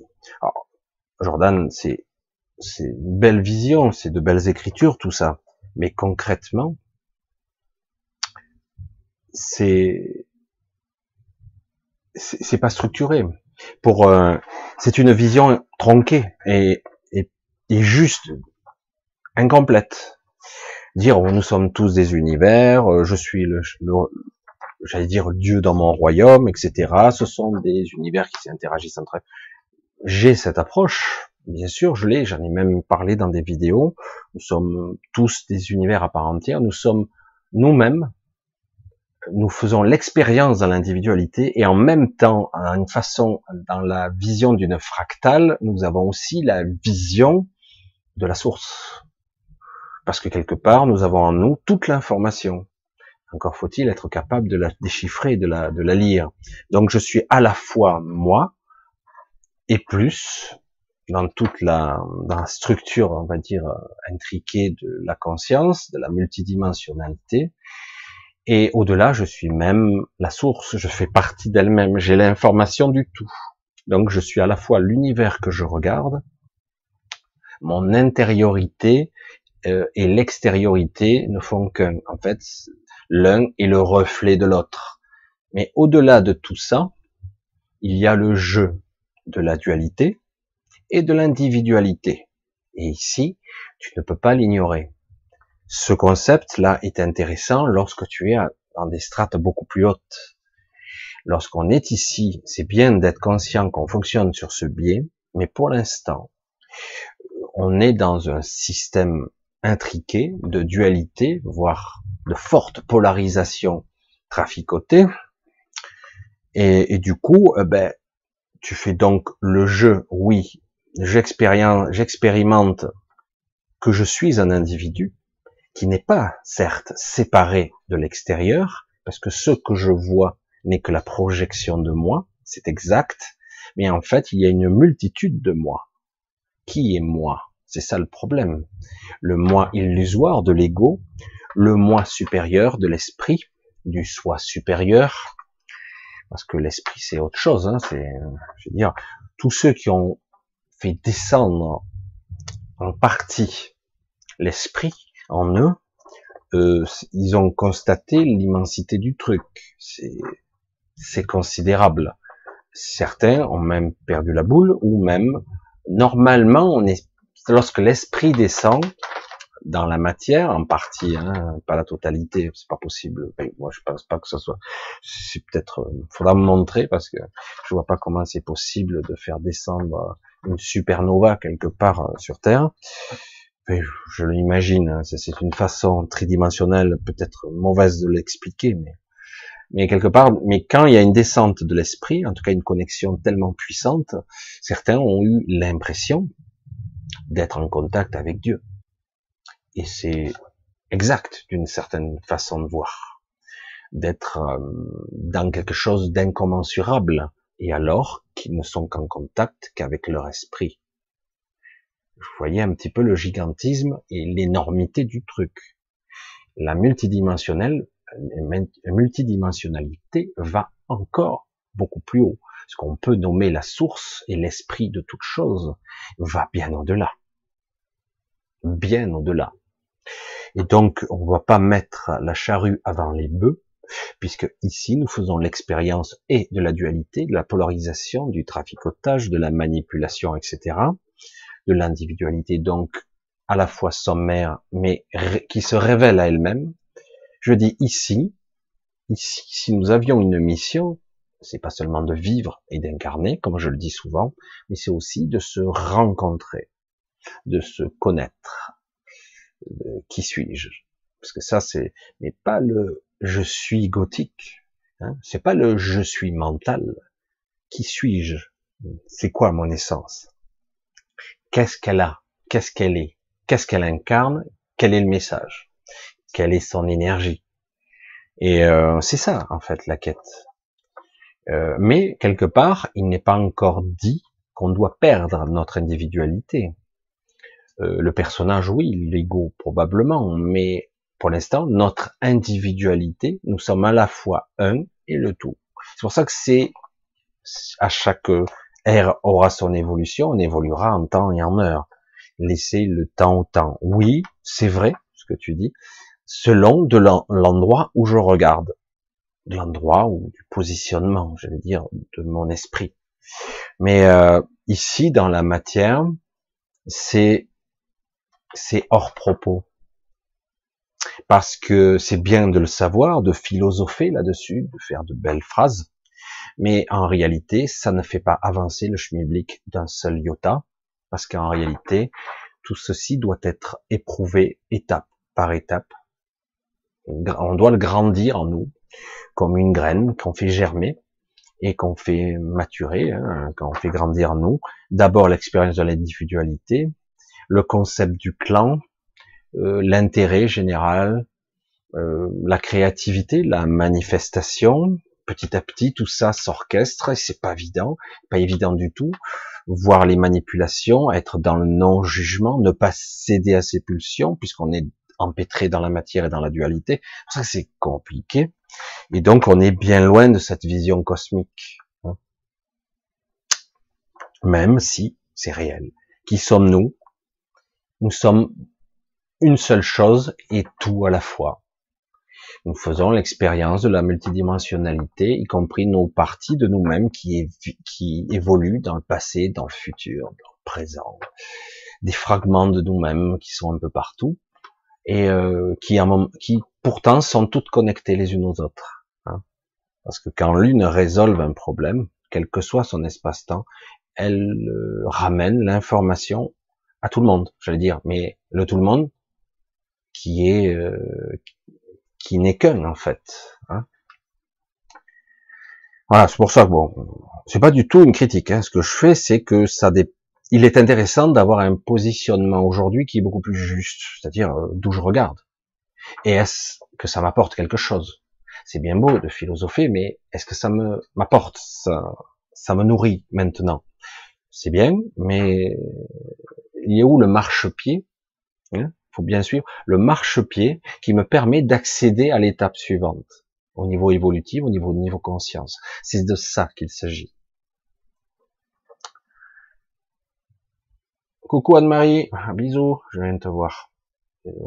Ah, c'est vrai que je regarde un petit peu le chat. Alors, euh, à part les portes de l'infini. Caro, allez, on continue. Je me suis employé à vibrer pour manifester consciemment, ça fonctionne. Donc, quelque part, tu t'es mis dans un état vibratoire pour essayer d'être dans une sorte de juste vibration pour, exprimer une intention. Hein, c'est ça alors ce sont des manifestations bien moindres, donc un petit truc que tu as manifesté, euh, que celle euh, néanmoins la rapidité, ah ouais, que tu es capable de manifester des petites choses en moins d'une heure, c'est ce que tu dis. Et c'est en cela ça avance. Tu dis que ton état de, de conscience évolue, donc tu as la sensation d'avancer. Attention, je t'arrête juste un petit peu, Caro parce qu'il y a une vision égotique de tout ça. Attention, parce que ça va extrêmement te freiner et te leurrer. Hein, il y a une vision égotique un petit peu. Mais je comprends l'euphorie. Hein. quand de temps en temps tu arrives à faire des petits trucs, des manifestations qui changent la réalité, que tu en as le retour, la preuve. Hein.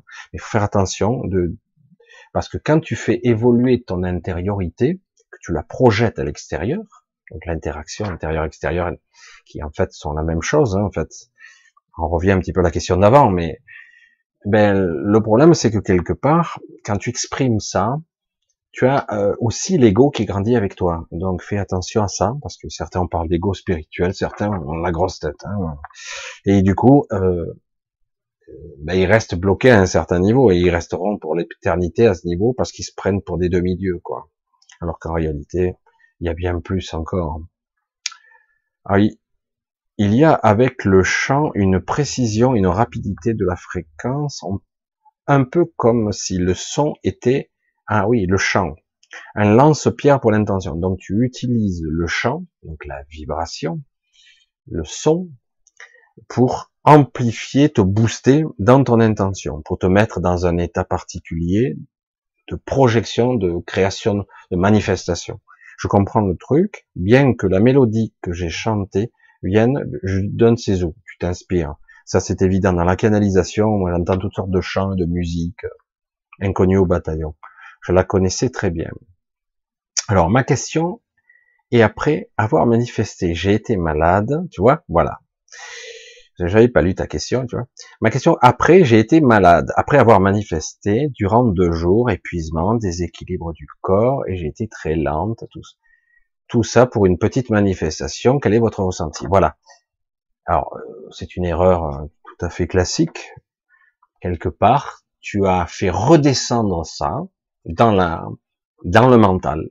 Donc tu l'as quelque part manifesté de façon égotique, et du coup ton corps, ton mental, faut se dire une chose au niveau biologique simple. Le mental physique, biologique, hein, je parle du mental décodé euh, qui tombe dans le cerveau, on le dit comme ça, dans le raisonnement, il y a une consommation énergétique lorsqu'on est surexcité au niveau du mental, du cortex, qui fait qu'on consomme autant d'énergie, voire plus qu'un sportif de haut niveau. C'est dit, j'espère, et c'est entendu. Donc, euh, si euh, quelque part on manifeste qu'on ne sait pas se détacher un petit peu du mental physique, biologique, c'est-à-dire qu'il faut chanter cette étape-là, ça s'apprend petit à petit, eh bien autrement, à chaque fois, tu auras un épuisement parce qu'il y a une fuite quelque part, égotique mais mentale, parce que c'est ça qu'il s'agit. C'est comme si quelque part, de façon sommaire et primaire, même si tu auras l'impression que c'est pas la même chose, le mec se met en colère, euh, il pique sa colère catastrophique, il est vidé, lessivé. Lui dis, c'est pas pareil, c'est pas une émotion intense que tu as. Eh ben, s'il y a un certain niveau, c'est ce qui s'est passé. C'est juste que c'était presque jouissif, j'allais dire.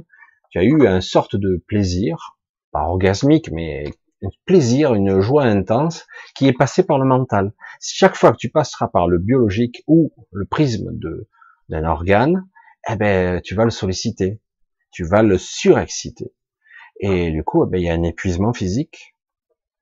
Euh, de la même façon, quelqu'un qui est qui est qui, qui pense qu'il maîtrise bien l'énergie, alors qu'en réalité, parfois les gens ont appris ils ont leur diplôme et puis ils sont gradés, ils sont assez hauts. Euh, le Reiki, c'est japonais, si je me bien, et certains ont pratiqué toute leur vie. Pour l'énergie, il faut pas la polluer avec soi, d'accord? Et parfois, on fait l'erreur, parce que c'est pas toujours évident, euh, dans euh, dans l'énergie, donc euh, la bioénergie, d'y mettre soi. On dit mettre son mental on est, certains dire, mais on est obligé de mettre en scène, mettre en place un protocole que j'ai mis. Oui, mais il faut l'affiner pour qu'à un moment donné, ça soit à coule de source. Chanter le mental le plus possible, avoir l'énergie la plus pure, et en fait, on est juste un outil, un instrument où ça passe au travers. Si on utilise soi, on devient une résistance, euh, c'est-à-dire ça passe à travers vous. Donc euh, quelque part, un, vous risquez de polluer le malade, entre guillemets, et de vous polluer aussi vice versa. Et en même temps, vous vous épuisez parce que vous épuisez votre énergie. Le but est d'être juste euh, ben, l'intermédiaire, le catalyseur et de le. Si je fais obstruction, que quelque part je cherche à contrôler l'information, l'énergie, si je cherche à la maîtriser, eh ben automatiquement le mental interfère Et du coup, eh ben, je m'épuise, je pollue, je me pollue, et ça marche pas bien en plus, et c'est des fois déprimant. Certains, ils sortent de là, il me faut une heure ou deux pour me remettre en condition. Et c'est pour ça que c'est toute une approche. Alors, euh, le Reiki, la bioénergie, euh, certains sont spécialisés. Le but est vraiment que ça passe au travers. C'est vraiment se lâcher prise, quoi. Je, deviens transparent. Je suis l'outil. Qu'importe l'énergie qui va passer au travers, qui va, qui va être invoquée, la nécessité de telle ou telle autre énergie, le but c'est quelque part, euh, je ne sois pas impliqué. Je ne suis que le témoin. Vous voyez le processus? Euh, voilà. J'ai pas la prétention de tout savoir dans le truc, mais ça coule de source dans l'évidence pour moi. C'est comme ça que ça devrait fonctionner. Voilà. Et c'est pareil pour les manifestations. Pour euh, en aucun cas je ne dois manifester avec mon mental. En aucun cas je ne dois euh, faire quelque chose avec mon corps. mon, certains en auront peut-être la force, mais jusqu'au moment où ils seront épuisés. Euh, on ne doit pas être coupé aussi. Euh, donc on doit s'alimenter, on doit, l'énergie doit circuler. Donc la manifestation, la création, ce qu'on fait tous les jours hein, en fait. On s'en aperçoit même pas. On co-crée, on crée en permanence. Hein, c'est euh, même si je dis cette, cette formulation elle est fausse en fait. Hein, mais des fois je dis on crée de nanosecondes en nanosecondes la réalité. Et donc on nous influence, on nous manipule pour créer la, la réalité que les autres souhaitent. On manifeste des choses que qu'on nous, on nous souffle, on nous impose quelque part. Et du coup, bon, on est parfois fatigué, euh, etc. Mais parfois on le fait naturellement parce que on, on passe pas par le mental. On n'a pas l'impression qu'on l'a créé. J'espère ne pas être trop euh, trop évasif ou trop flou, mais en fait c'est de ça qu'il s'agit. Voilà, allez, on continue, hein, parce qu'autrement, je vois que le temps file, je sais même pas si je vais arriver. Annie, j'en profite pour vous poser une question sur la formulation. Ah, tiens, intéressant. Alors, je vais vous poser une question sur les formulations négatives. Deux personnes qui viennent justement d'aborder le sujet, on va pas les nommer, hein.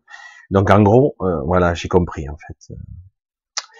Alors, voilà. Je, ok, ça c'est Annie qui pense. Je vais, je vais euh, répondre à la question je sais que vous n'avez pas compris la question en question, mais c'est pas grave.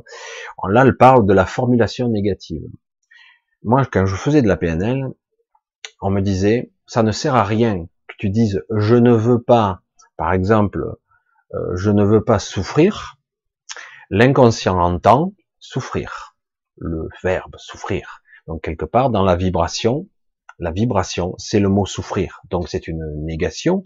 Alors que je disais, je ne veux pas souffrir. Donc, quelque part, on nous disait reformuler, reformuler votre, votre expression et dire, je veux être bien, je veux être euh, heureux, heureuse, euh, être en bonne santé, en pleine joie, en pleine santé, en pleine d'énergie.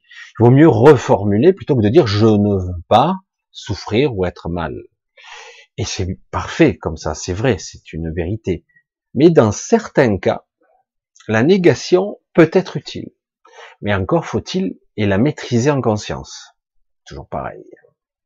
C'est pour ça que certains disent parfois, je l'ai déjà dit, alors c'est c'est très subtil, il faut bien saisir, il y a une différence entre dire je ne veux pas souffrir, et du coup l'inconscient entend souffrir, euh, j'en ai marre de ça, et du coup on entend le ça, le mental, l'inconscient, alors évidemment, du coup on nomme, on se vautre dans la souffrance, on accentue la souffrance c'est une réalité, c'est une vision, euh, c'est réel.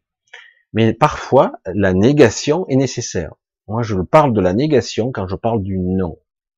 Le non catégorique n'est pas une formulation, c'est pas une forme, c'est je n'adhère pas. Voilà, c'est euh, alors évidemment parce que quand je dis ça, il y a le mot adhérer hein, qui apparaît. Et en fait, quand je dis non, c'est non. Il y a n'y a besoin de rien d'autre. C'est que parfois, euh, le non, dans un état de conscience particulier, euh, comme je l'ai déjà dit, des fois on est agressé. Euh, on peut se laisser glisser par une forme d'agression mentale, un émotionnel envahi par quelque chose, une entité, un parasite. Du coup, vous êtes dans un état maussade, et puis vous commencez à ressasser vos idées noires, etc. Tout le monde s'est fait avoir ça. Et, euh, du coup, on est en réaction, et puis on commence à alimenter ces ennemis noirs, on, leur, on les nourrit, et c'est parti. Euh, psychose, névrose, angoisse, euh, parfois des tristesses, euh, ça peut mener des frustrations, de la colère, etc. Et on continue à l'alimenter. À ce niveau de là, par exemple, si on a appris à dire non, un vrai non, pas non, non, non, un vrai non, euh, il est utile. Moi, je parle ça de la négation, mais c'est pas de la négation, c'est en fait un non qui ferme. J'ouvre, je ferme. Ouvert, fermé. Voilà, c'est exactement ça. Presque de l'informatique. Oui, non. Voilà, c'est clair, c'est du binaire. Et euh, ou j'adhère, ou j'adhère pas. Mais le problème, c'est que quelque part, c'est pas comme ça au niveau du mental et de la traduction. C'est plus je ferme ou j'ouvre. Voilà. Donc, quelque part, je me fais agresser. Je sens qu'il y a quelque chose dans l'air, je ressens une angoisse qui me monte, qui me vient, j'ai des images mentales, je commence à avoir de la tristesse, je commence à avoir de la colère, je commence à avoir de la frustration, et ça me gonfle, et soit j'ai le choix, à un moment donné, d'être observateur et de subir, et puis certains ont envie de subir, hein, et de nourrir ça, et de, ouais, j'ai raison, machin, soit euh, on dit, on sait, à un moment donné, c'est comme une réaction qui vient de beaucoup plus profond de soi, qui n'a rien à voir avec le mental. Je précise, pas de mental. C'est non, non. Moi, souvent, il m'en faut trois de non. Non. Et le troisième non, c'est c'est comme une sorte de, je, je, je, je l'exprime de plus en plus, j'essaie de l'expliquer de plus en plus. Ce troisième non, c'est comme une tranche c'est tranchant, c'est un non catégorique. Si ce non est bien exprimé avec la bonne intention, c'est non. Je coupe, je ferme. Ce non n'est pas une négation, c'est voilà, c'est terminé, j'ai fermé. Et du coup, lorsque c'est bien fait, l'émotion s'en va, le sentiment, la frustration, le manque, cette douleur, ce malaise s'en va. Elle reste là, sous-jacente, parce qu'elle n'a pas été réglée quelque part. Et du coup, quelque part, identité, on peut vous susurrer à l'oreille, hein, ouais, mais t'as été nul là, ou t'as été bidon, ou t'as été, t'as été médiocre, t'as pas fait ce qu'il fallait. Ça peut être des, des, idées bizarres qui tournent dans votre esprit. Là, le problème, c'est qu'à un moment donné, il faut avoir assez de force, parce que c'est de la force qu'il s'agit. C'est une force intérieure qui dit non, non. J'ai dit non, et c'est un non ferme. Et ce non ferme, il est tellement parfait, s'il est bien pratiqué, ça s'apprend. Eh ben, ok, ok, c'est bon. Et, euh, et, du coup, ça tranche. Et du coup, hop, vous retrouvez votre intégrité, ça met un petit moment, et puis vous remontez très vite. Si vous le faites pas, vous passez dans une déprime, dans des colères, de la frustration, de la souffrance intérieure, et ça peut durer un moment. Chacun est libre de descendre dans le trou s'il le souhaite, parce que bien souvent, ça m'est arrivé des fois de lâcher un peu et dire eh ouais c'est vrai putain, chier. Et à bout d'un moment, bon, après je me lâche la grappe, je dis bon ça suffit maintenant, tu sors de là. Tu t'es assez roulé dans la souffrance, ça suffit. Parce que moi j'ai ces deux voies, et du coup bon je coupe, je tranche. Et c'est vrai que parfois je me fais prendre à dépourvu. Souvent c'est les gens qui vous blessent le plus, c'est les gens qui vous qui sont très proches de vous Parfois, c'est des gens euh, qui peuvent être de votre famille, de votre femme, euh, vos amis même, vos enfants parfois vous blessent. Et parce que quelque part, il y a de l'amour propre, il y a de la fierté, etc. Et c'est déplacé. Et vous voulez pas faire plus de mal, mais du coup, vous êtes, c'est de la frustration qui engendre de la colère, etc. Et du coup, bon, ben, on se fait blesser. Euh, alors que parfois, il faudrait réagir différemment. Mais c'est comme ça on surréagit et c'est triste, c'est dommage. Pourtant, quand on regarde les faits, je dis ah ouais, mais bon, ça devrait, ça aurait pas dû se passer comme ça, mais c'est comme ça. Et euh, c'est pour ça qu'il faut apprendre ce nom, qui n'a rien de méchant ou de catégorique, c'est un nom, ça suffit. Voilà. Voilà, c'est pour ça qu'il faut bien confondre le nom oh, je ne veux plus souffrir, j'en ai marre, je suis fatigué. Voilà, et du coup, l'inconscient entend euh, ben, fatigué, marre, ras-le-bol, machin, donc c'est que des trucs à connotation négative, purement mentale, qui vont, entre guillemets, programmer. Et l'autre chose qui dit, ah ben non, ça suffit, je coupe. Ça, je peux pas le gérer, à la limite, je coupe. On verra ça, j'essaierai de le régler plus tard, ou etc. Donc je coupe. Il s'agit pas de refouler. C'est pas un refoulement, c'est je coupe. Pour l'instant, c'est pas, c'est pas le moment et je peux pas. Après, le régler, c'est autre chose. Ça demande une autre forme de vision, euh, de voir les faits tels qu'ils sont, et non pas tels que vous le croyez qu'ils sont. Et surtout bien souvent, il y a une influence extérieure. Euh, c'est pour ça que c'est compliqué. Alors, que, alors, où j'en étais où là? Voilà, c'est ça. Alors, c'est pour ça que je j'ai bien compris le côté non, le côté le non n'est pas forcément négatif. C'est pour ça qu'il faut bien le nuancer, quoi. La formulation négative et le non, même si on a, on a tendance à dire oui, non, c'est binaire, mais c'est beaucoup plus nuancé que ça. Euh, si il y a, c'est compliqué. il y a la colère mentale, on se fait tout savoir, parfois on se fait surprendre, et il y a la colère spirituelle. C'est pas pareil, ça se situe pas au même niveau. Et euh, il y a le, le non ou la colère spirituelle qui dit non, et c'est un non ferme et définitif. Du coup, il n'y a rien qui peut passer. Vous devenez lisse, quoi. Et encore faut-il le vouloir? Parce qu'il y a toutes sortes de processus qui font que c'est un non, mais il y a encore un peu de oui dedans. Voilà.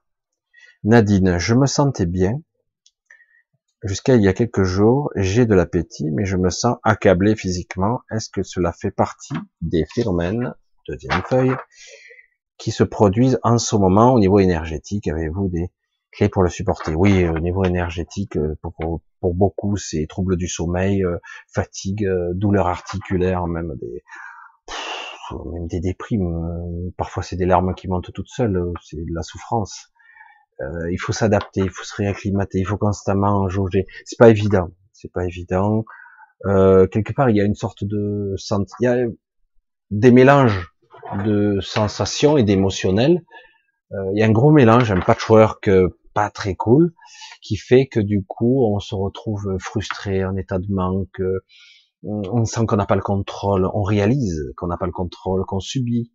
Euh, qu'on nous prend pour des cons, qu'on est manipulé, qu'on souffre, et qu'on n'est pas où on voudrait aller, euh, on fait pas ce qu'on a envie de faire, etc., etc. Du coup, il peut y avoir toutes sortes de sentiments, et en même temps, il y a un accablement comme une, un égrégore, un accablement fort qui, et en même temps, on doit s'acclimater aux fréquences, aux énergies qui changent sans arrêt en ce moment.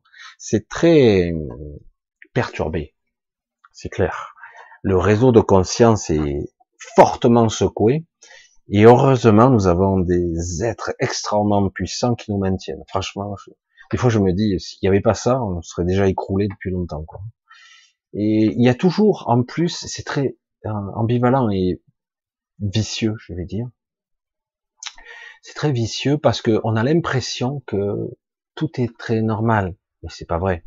Franchement, dès que vous observez, je dis mais c'est pas possible. C'est gros maintenant. Menteur patenté, euh, manipulateur, manipulation, euh, les égrégores, les énergies, c'est dingue, quoi. c'est possible, quoi, qu'ils soient encore crédibles, ces gens-là. Ils enfreignent toutes les règles, toutes les réglementations. Ils disent, mais ils sont toujours là. Ah ouais, ouais, ils font ce qu'ils veulent, quoi. Et, euh, et puis on continue, quoi. Et on nous manipule, et ça continue. C'est pas possible, jamais ça s'arrête, il y en a marre. Alors c'est vrai que du coup, ça crée une sorte de conflit extérieur et intérieur. Donc le, but évidemment, c'est d'essayer de prendre un peu de distance par rapport à ça et de pas embrayer sur tous les conflits qui pourraient se manifester en nous et à l'extérieur. Il faut essayer un petit peu de prendre la distance parce qu'autrement, c'est clair qu'on ne tiendra pas le coup. Hein. C'est dur d'être dans la matière, hein. c'est très très dur. Alors on n'est pas tous, on va dire, des moines exilés sur la montagne en train d'être contemplatifs et de s'isoler et se couper du monde. Hein. Donc vivre dans la matière, c'est éprouvant, c'est clair. Alors, euh, Laurent. Roman, ah, Roman a aujourd'hui deux ans et demi, c'est rigolo parce que des fois j'ai des informations, à peine je regarde le premier mot. Ah, c'est compliqué là. Euh, euh, donc, ça, Roman a aujourd'hui deux ans et demi, elle avait environ trois mois quand j'ai commencé à m'éveiller à la réalité de ce monde et de ce qui nous, de ce que nous sommes. J'avais un peu entendu dans quelques vidéos que les 11 vaccins seraient nocifs. Mais cette époque, je ne me rendais pas compte, comme aujourd'hui, de tout ce que implique les vaccins. Et encore, j'avoue que j'évite d'écouter ce genre de sujets qui sont anxiogènes, j'en conviens, car j'ai peur que ce que ça pourrait faire à ma fille. Une chose est très claire aujourd'hui, c'est un réflexe, ça serait non. Mais aujourd'hui, ça serait non. Seulement voilà, j'ai fait le choix à l'époque de dire oui, mais encore une fois, je n'avais pas vraiment conscience de la gravité de ces vaccins. C'est très compliqué l'histoire des vaccins. Très compliqué. Il y a toute une éducation. Regardez aujourd'hui. Ça y est, ça y est. Et ça y est, une seconde vague, un, coup en Israël, un coup en Chine. Ça y est, c'est reparti. Il y a les mondialistes, les globalistes, les satanistes qui vous disent les vaccins sont indispensables. Sans les vaccins, on ne pourra pas vivre, il va falloir cohabiter avec le virus, ça va être difficile, etc. C'est leur discours. Donc on va développer un vaccin pour vous vacciner de masse. Ça, c'est le côté vaccin. Alors qu'en réalité, certains vous diront que c'est faux, hein. et d'autres vous diront que c'est vrai. C'est ça, hein. et même des scientifiques. Des deux côtés. Quand vous parlez à quelqu'un qui est honnête, peut-être pas devant les caméras, mais qui est pourtant une grande connaissance des vaccins, du processus immunitaire, soi-disant. On est bien loin de savoir tout, mais en tout cas avoir de développer des anticorps capables de faire face à une maladie, entre guillemets, quelle qu'elle soit. Donc on développe un vaccin pour soit vous avez la maladie, vous développez les anticorps, soit vous provoquez un, vaccin et ça déclenche un système immunitaire qui va mettre en place un système de défense qui plus tard dira ah ben il y a le Covid par exemple ou autre maladie hein, n'importe lesquelles qui dit votre organisme je j'identifie cette maladie je sais comment la combattre. Je l'ai déjà combattue j'ai les anticorps j'ai les armes entre guillemets. C'est la vision euh, de Pasteur euh, de tout ce système euh, de vaccination qui existe tout le monde a le souvenir plus ou moins où on nous a vaccinés à l'école hein. Moi, ça marchait jamais. On a fait tous les vaccins, il n'y en a aucun qui a marché. C'est simple. À chaque fois, on recommençait. Oh, et chaque fois, j'étais négatif. Et on recommençait. C'était toujours négatif. Voilà. Voilà. Le, BCG, il a jamais marché. Puis finalement, au bout d'un moment, hein, ils abandonnent. Hein. Mais bref. Beaucoup d'infectiologues ou des gens compétents vont vous dire, hmm, ils vont vous rester un petit peu perplexe comme ça avec une moue sur le visage, ils vont vous dire, il n'y a pas beaucoup réellement de vaccins qui fonctionnent. Toi, tu restes con, tu dis, putain, c'est un spécialiste, le mec. Il y en a quelques-uns, très peu. En fait, il y a un ou deux qui marchent bien, d'autres qui marchent pas, d'autres qui marchent pas du tout, d'autres c'est pire. Ça crée une sorte de réaction immunitaire qui va peut-être déclencher des trucs plus graves après. Hein, on a tous entendu parler de ça, mais non, c'est pas vrai, t'as pas le droit d'en parler, c'est complotiste. Et pourtant, c'est quand même dangereux on ne sait pas sur tel individu ou tel autre quel système immunitaire son métabolisme va déclencher. Alors, sur le moment, on va être peut-être une petite fièvre, etc. Et puis après, ça passe. puis un jour, il va être confronté à quelque chose de plus ou moins similaire. Et d'un coup, euh, sa réaction immunitaire va être disproportionnée. Alors, euh, la disproportion, c'est un paradoxe. Par exemple, parfois, je vais vous dire un truc qui n'a aucun rapport, et pourtant qui a un rapport direct. Je vous parle de réaction du corps par rapport à quelque chose, une agression, quelque chose d'inconnu. Vous vous cognez la tête, mais violemment quand même. Hein. vous tombez dans les pommes, vous êtes un beau traumatisme crânien. Il y a des protocoles. Vous pouvez être euh, hospitalisé, on vous observe pour voir s'il n'y a pas une hémorragie, pour pas il n'y a pas un effet secondaire. Vous tombez dans le coma mystérieusement 12 heures après, etc. Donc vous pouvez être observé. Mais euh, globalement, des fois, il n'y a pas grand-chose qui se passe tout de suite. Mais parfois, il se crée une sorte d'œdème. Donc euh, le choc à l'intérieur crée un œdème. On se dit putain merde, il faut qu'il se résorbe parce qu'il oh, c'est il y a une boîte crânienne, c'est limité en volume. On peut pas augmenter le volume à l'intérieur. Si ça augmente, ça compresse certains systèmes. Ça peut compresser le cerveau, euh, ça peut vous créer des, des troubles de la vue, une paralysie, une attaque cérébrale, qu'importe, je ne sais rien, parce que quelque part le volume est limité. Donc euh, donc l'œdème c'est négatif.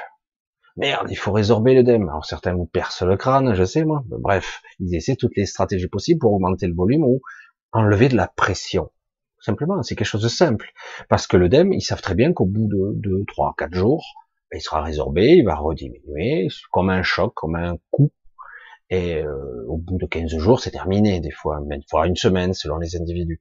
Mais dans certains cas, dire, euh, temporairement, il faut, faut, libérer de la pression, autrement le cerveau, il en prend plein la gueule. Quoi. Et c'est pour ça que je dis, mais c'est pourtant une réaction parfaite. Le corps réagit parfaitement, il, il fait pas cette dème pour rien, il répare. Et donc, il met tout un système de plaquettes, de réparation, etc. Il crée un œdème. C'est pas pour emmerder le monde, quoi, qui fait ça. C'est que c'est une nécessité. C'est pour ça que, bien souvent, on essaie d'éviter ce genre de choses. Là, je vous dis simplement la réaction du corps. Lorsqu'on vaccine quelqu'un, eh bien, il va avoir une réaction, ou pas de réaction du tout d'ailleurs, des fois, ça a été mon cas.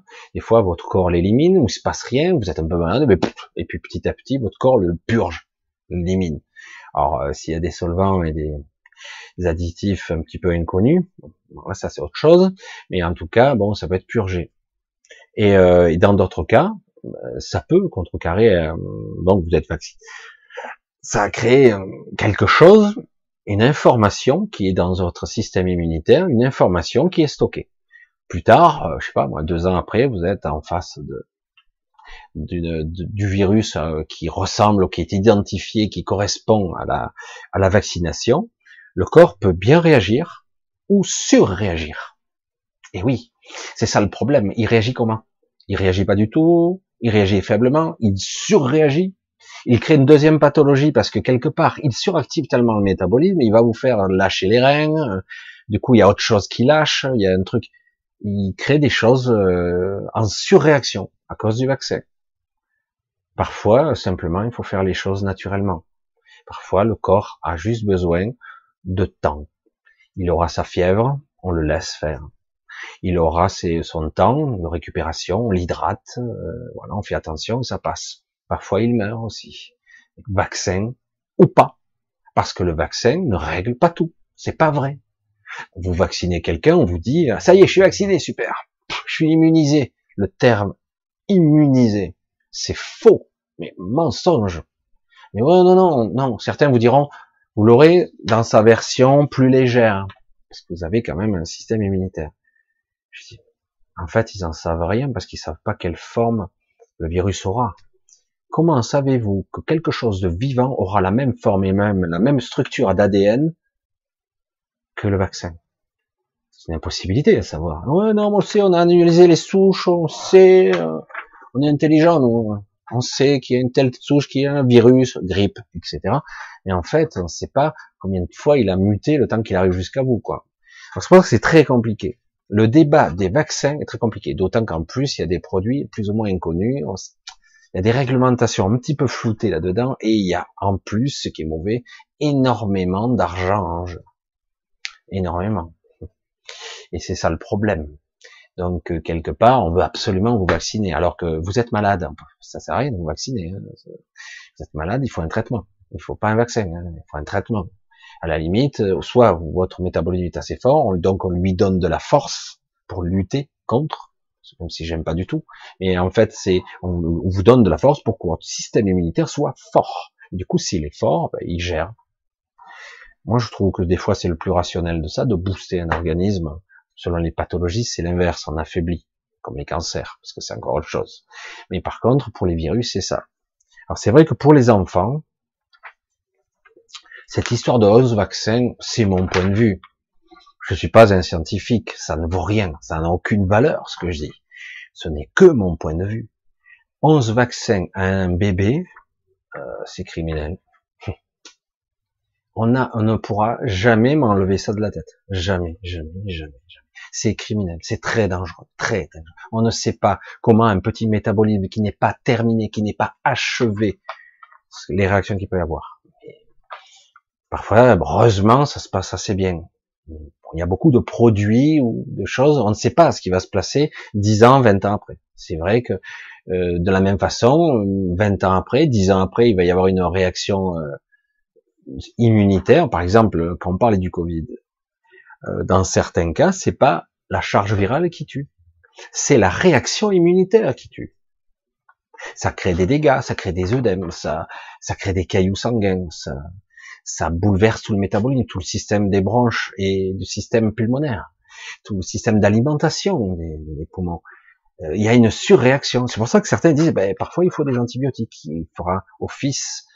Je suis pas trop pour un antibiotique, mais parfois, bon, ben, pour passer le cap, bon, pourquoi pas. J'en sais rien. Je suis pas un spécialiste dans la question. Mais, dans l'absolu, s'il y a une, réaction, une surréaction, parfois il faut temporairement, comme pour l'œdème, l'œdème dans le cerveau, eh ben, oui, il faut libérer de la pression, le mec il va crever autrement. Il va faire une attaque cérébrale, autrement il va, après ou trois quatre jours, quand l'œdème ou une semaine sera passé, ben, il aura perdu la moitié des fonctions motrices, euh, il sera aveugle ou paralysé, qu'est-ce que Alors qu'il suffirait simplement d'ouvrir un petit peu le crâne. Alors tu te dis, c'est pas anodin, bien sûr que non. Et du coup, ça libère de la pression, et là, tu passes le cap.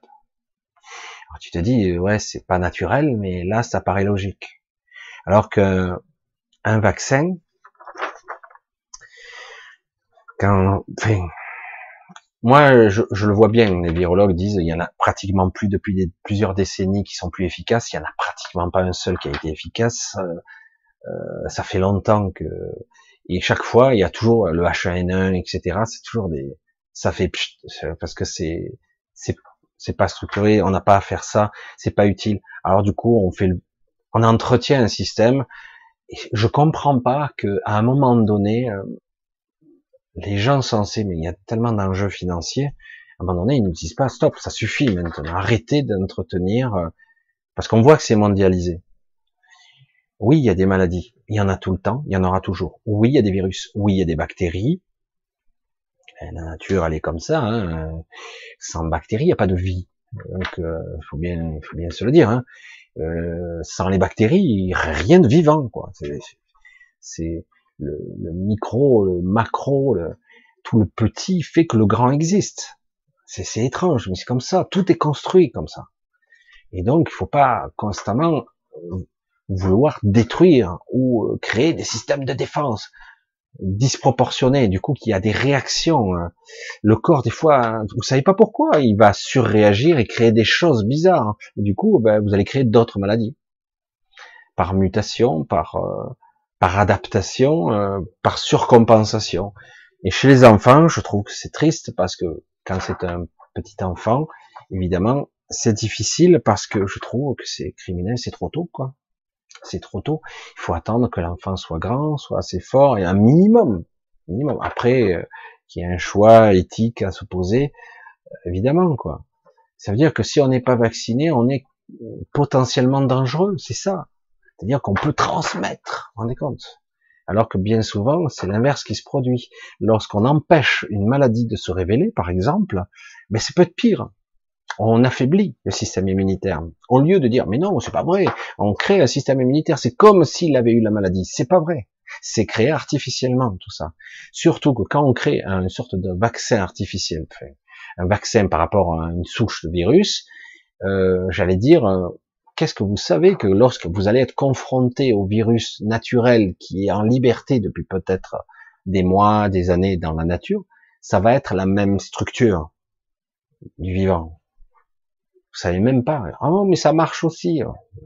Mais c'est ça le problème, c'est que on a eu une éducation, une éducation du vaccin qui était vitale. Sans ça, euh, longtemps, on aurait éradiqué, on aurait eu des morts par millions.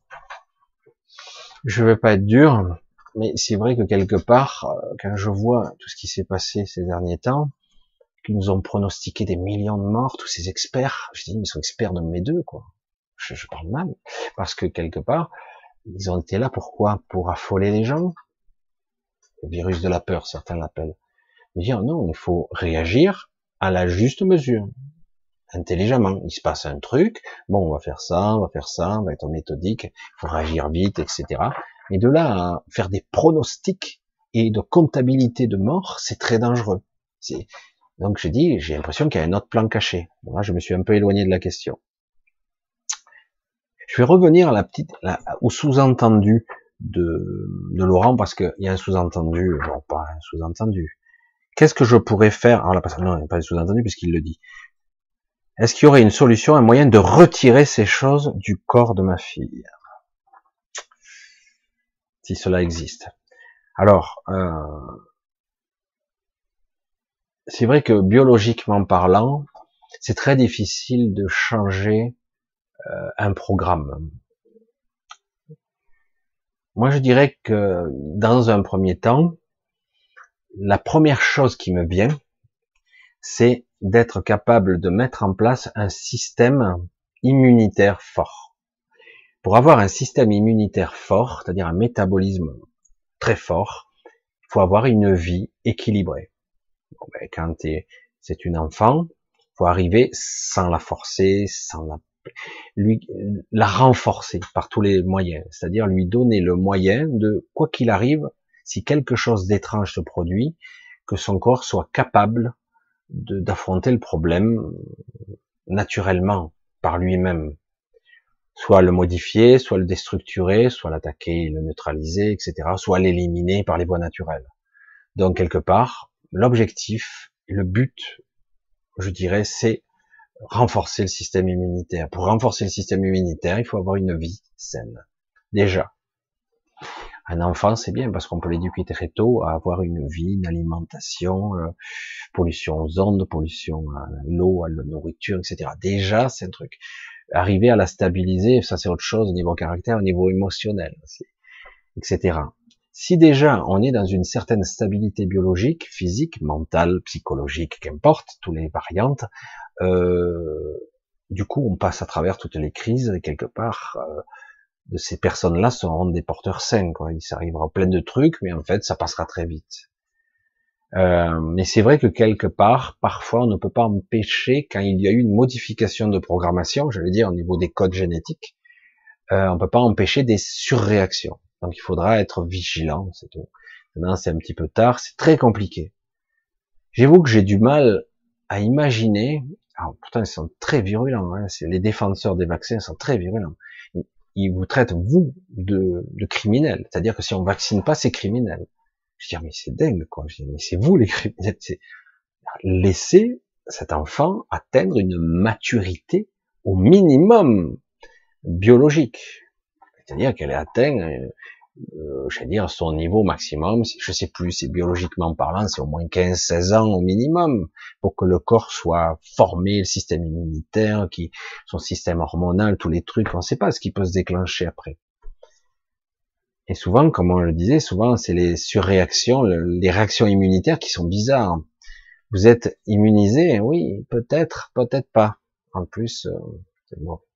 on parle même pas d'éléments composites ou nanotechnologies qui pourrait y avoir dedans, mais c'est vrai qu'on a du mal à dire aux gens, à des docteurs, même des personnes qui sont pas naïvement, mais ils sont persuadés de la bonne foi des choses on leur dit, mais attendez, euh, vous savez, euh, certaines ne veulent pas du bien aux gens, à l'humanité. C'est pas vrai. Si. Certaines tombent de haut, ça commence. Il y a de plus en plus de gens, y compris des scientifiques, qui disent, mais c'est fou. Hein. J'ai une dissonance cognitive, je comprends pas. J'étais persuadé que quelque part, euh, le pays des droits de l'homme, par exemple, ici, quelque part, ben, c'est, on, on est face à quelque chose s'il se passe quelque chose de grave, euh, l'humanité va, va, préempter surtout. Euh, avec un grand tâche, c'est-à-dire que quelque part, s'il y a des effets secondaires, on va faire toutes les études nécessaires réellement. Non. On a bien vu avec ces histoires du, virus aujourd'hui qu'il y a une dissonance du dialogue. On a accusé par exemple quelqu'un, pour ne pas le nommer, un certain Raoult, mais on l'a traité de gourou, il y a eu une cabale contre lui extraordinaire, alors que le type il tue personne, quoi. Il y a eu euh, le résultat le plus spectaculaire nous dit, et après on nous dit, bah non, c'était Après, dans un premier temps, on disait non. Euh, en fait, c'est des gens qui seraient probablement, ils ont été, ils seraient guéris tout seuls, sans lui. Je dis ouais, mais pourtant il a un résultat le plus faible. Après on dit non, il a choisi, mais il n'a pas choisi du tout. C'est pas vrai. C'est des gens qui sont venus à lui. Euh, donc du coup, à un moment donné, on est obligé, euh, les personnes lambda, se poser des questions, se dire mais qu'est-ce qui se passe quoi?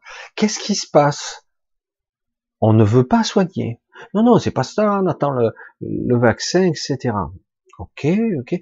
Mais en attendant, le docteur X, Y euh, qui est dans la campagne, machin, il peut, en âme et conscience, avec son expérience, dire euh, je vais essayer tel antibiotique ou je vais essayer tel traitement. Euh, ça, ça touche les branches, donc c'est plutôt, donc ça attaque tout ce système respiratoire est touché, donc je vais y faire un truc pour un traitement. Il peut essayer des traitements qui sont déjà validés, etc. Non, interdit, interdiction. Du coup, on se pose les certains, tout le monde s'est posé des questions, se dire qu'est-ce qui se passe? Est-ce que quelque part, il préférerait pas tuer des gens? Pour euh, des lobbies pharmaceutiques, pour des milliards Est-ce qu'il préfère pas?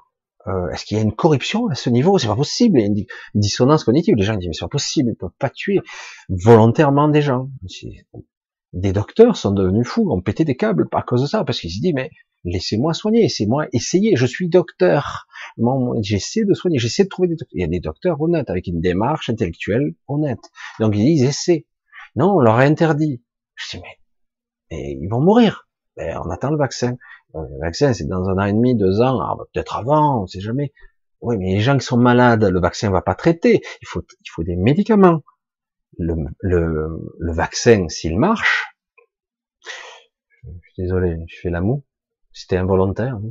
Mais ah, si le, marche, le vaccin marche, c'est avant. Il faut au moins trois semaines, un mois avant que vous soyez vacciné, que la maladie arrive. Si vous avez la maladie, il faut un traitement.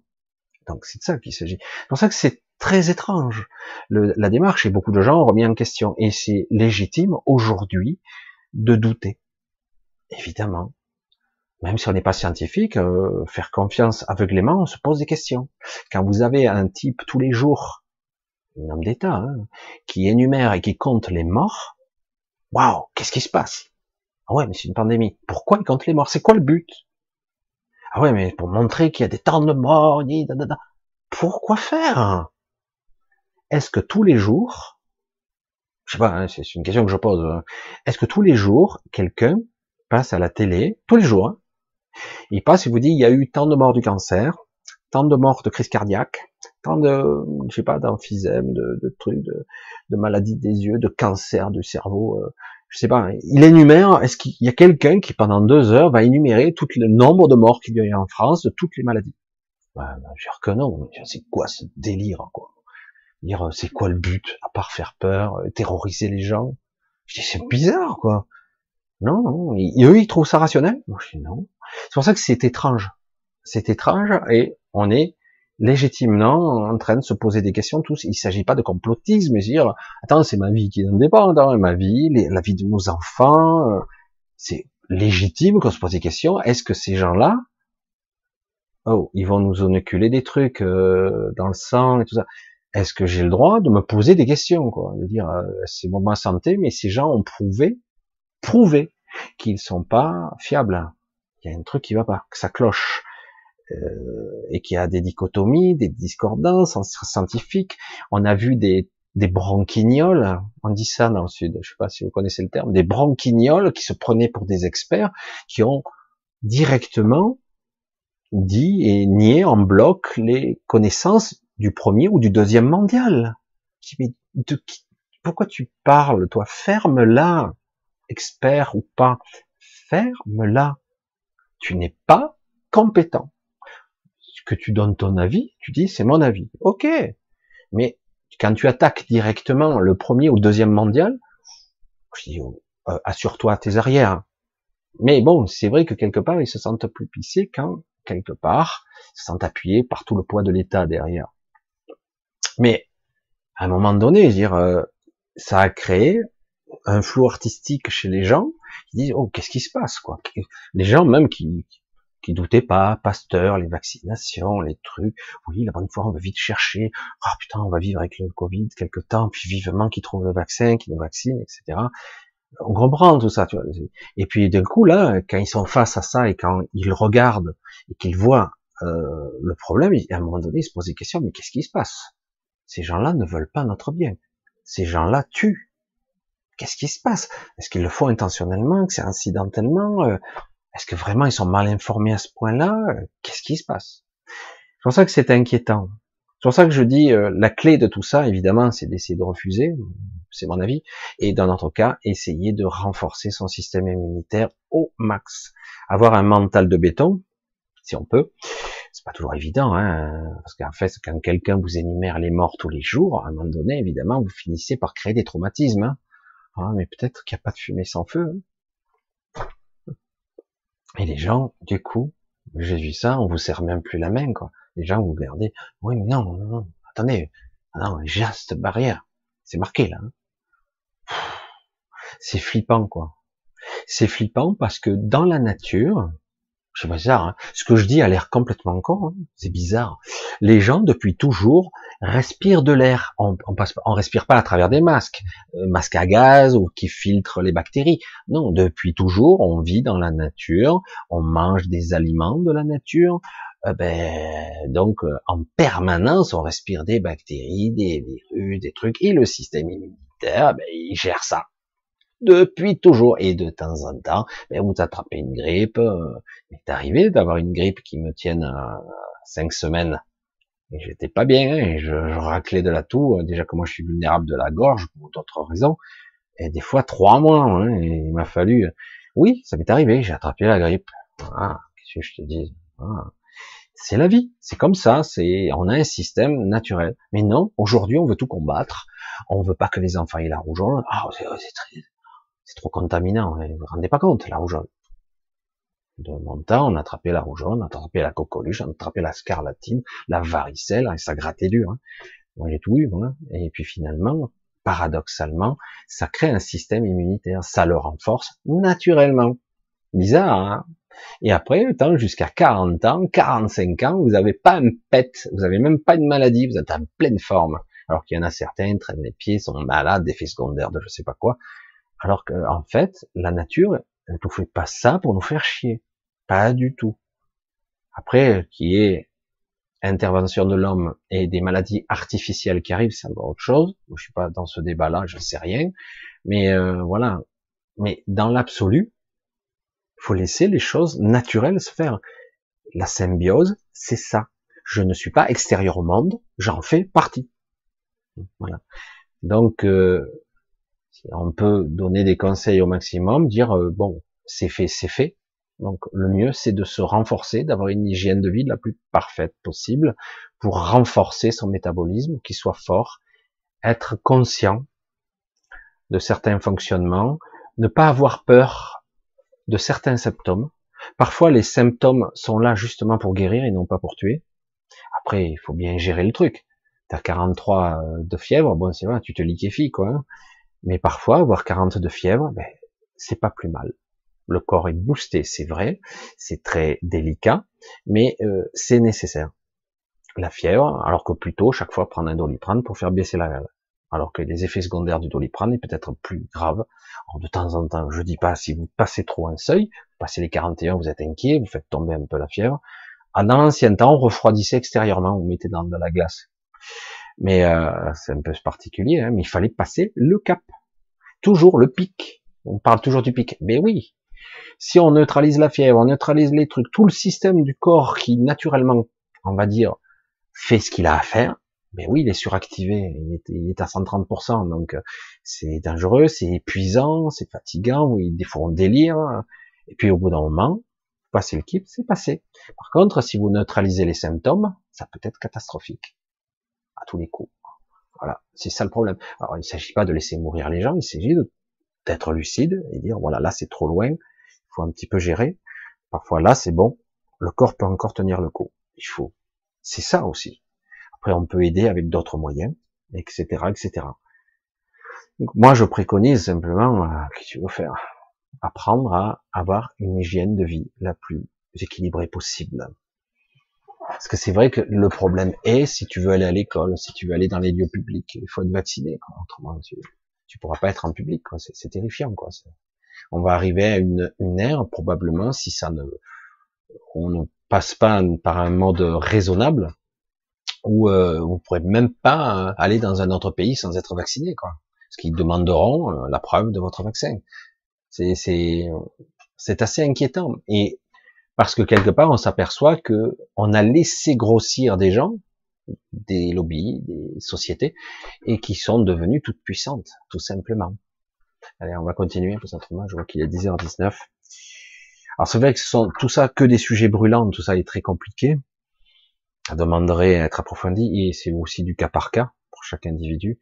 Je peux comprendre que un parent qui fait vacciner son enfant à 8 ou 9 semaines, 11 euh, vaccins, c'est chaud quand même. Hein.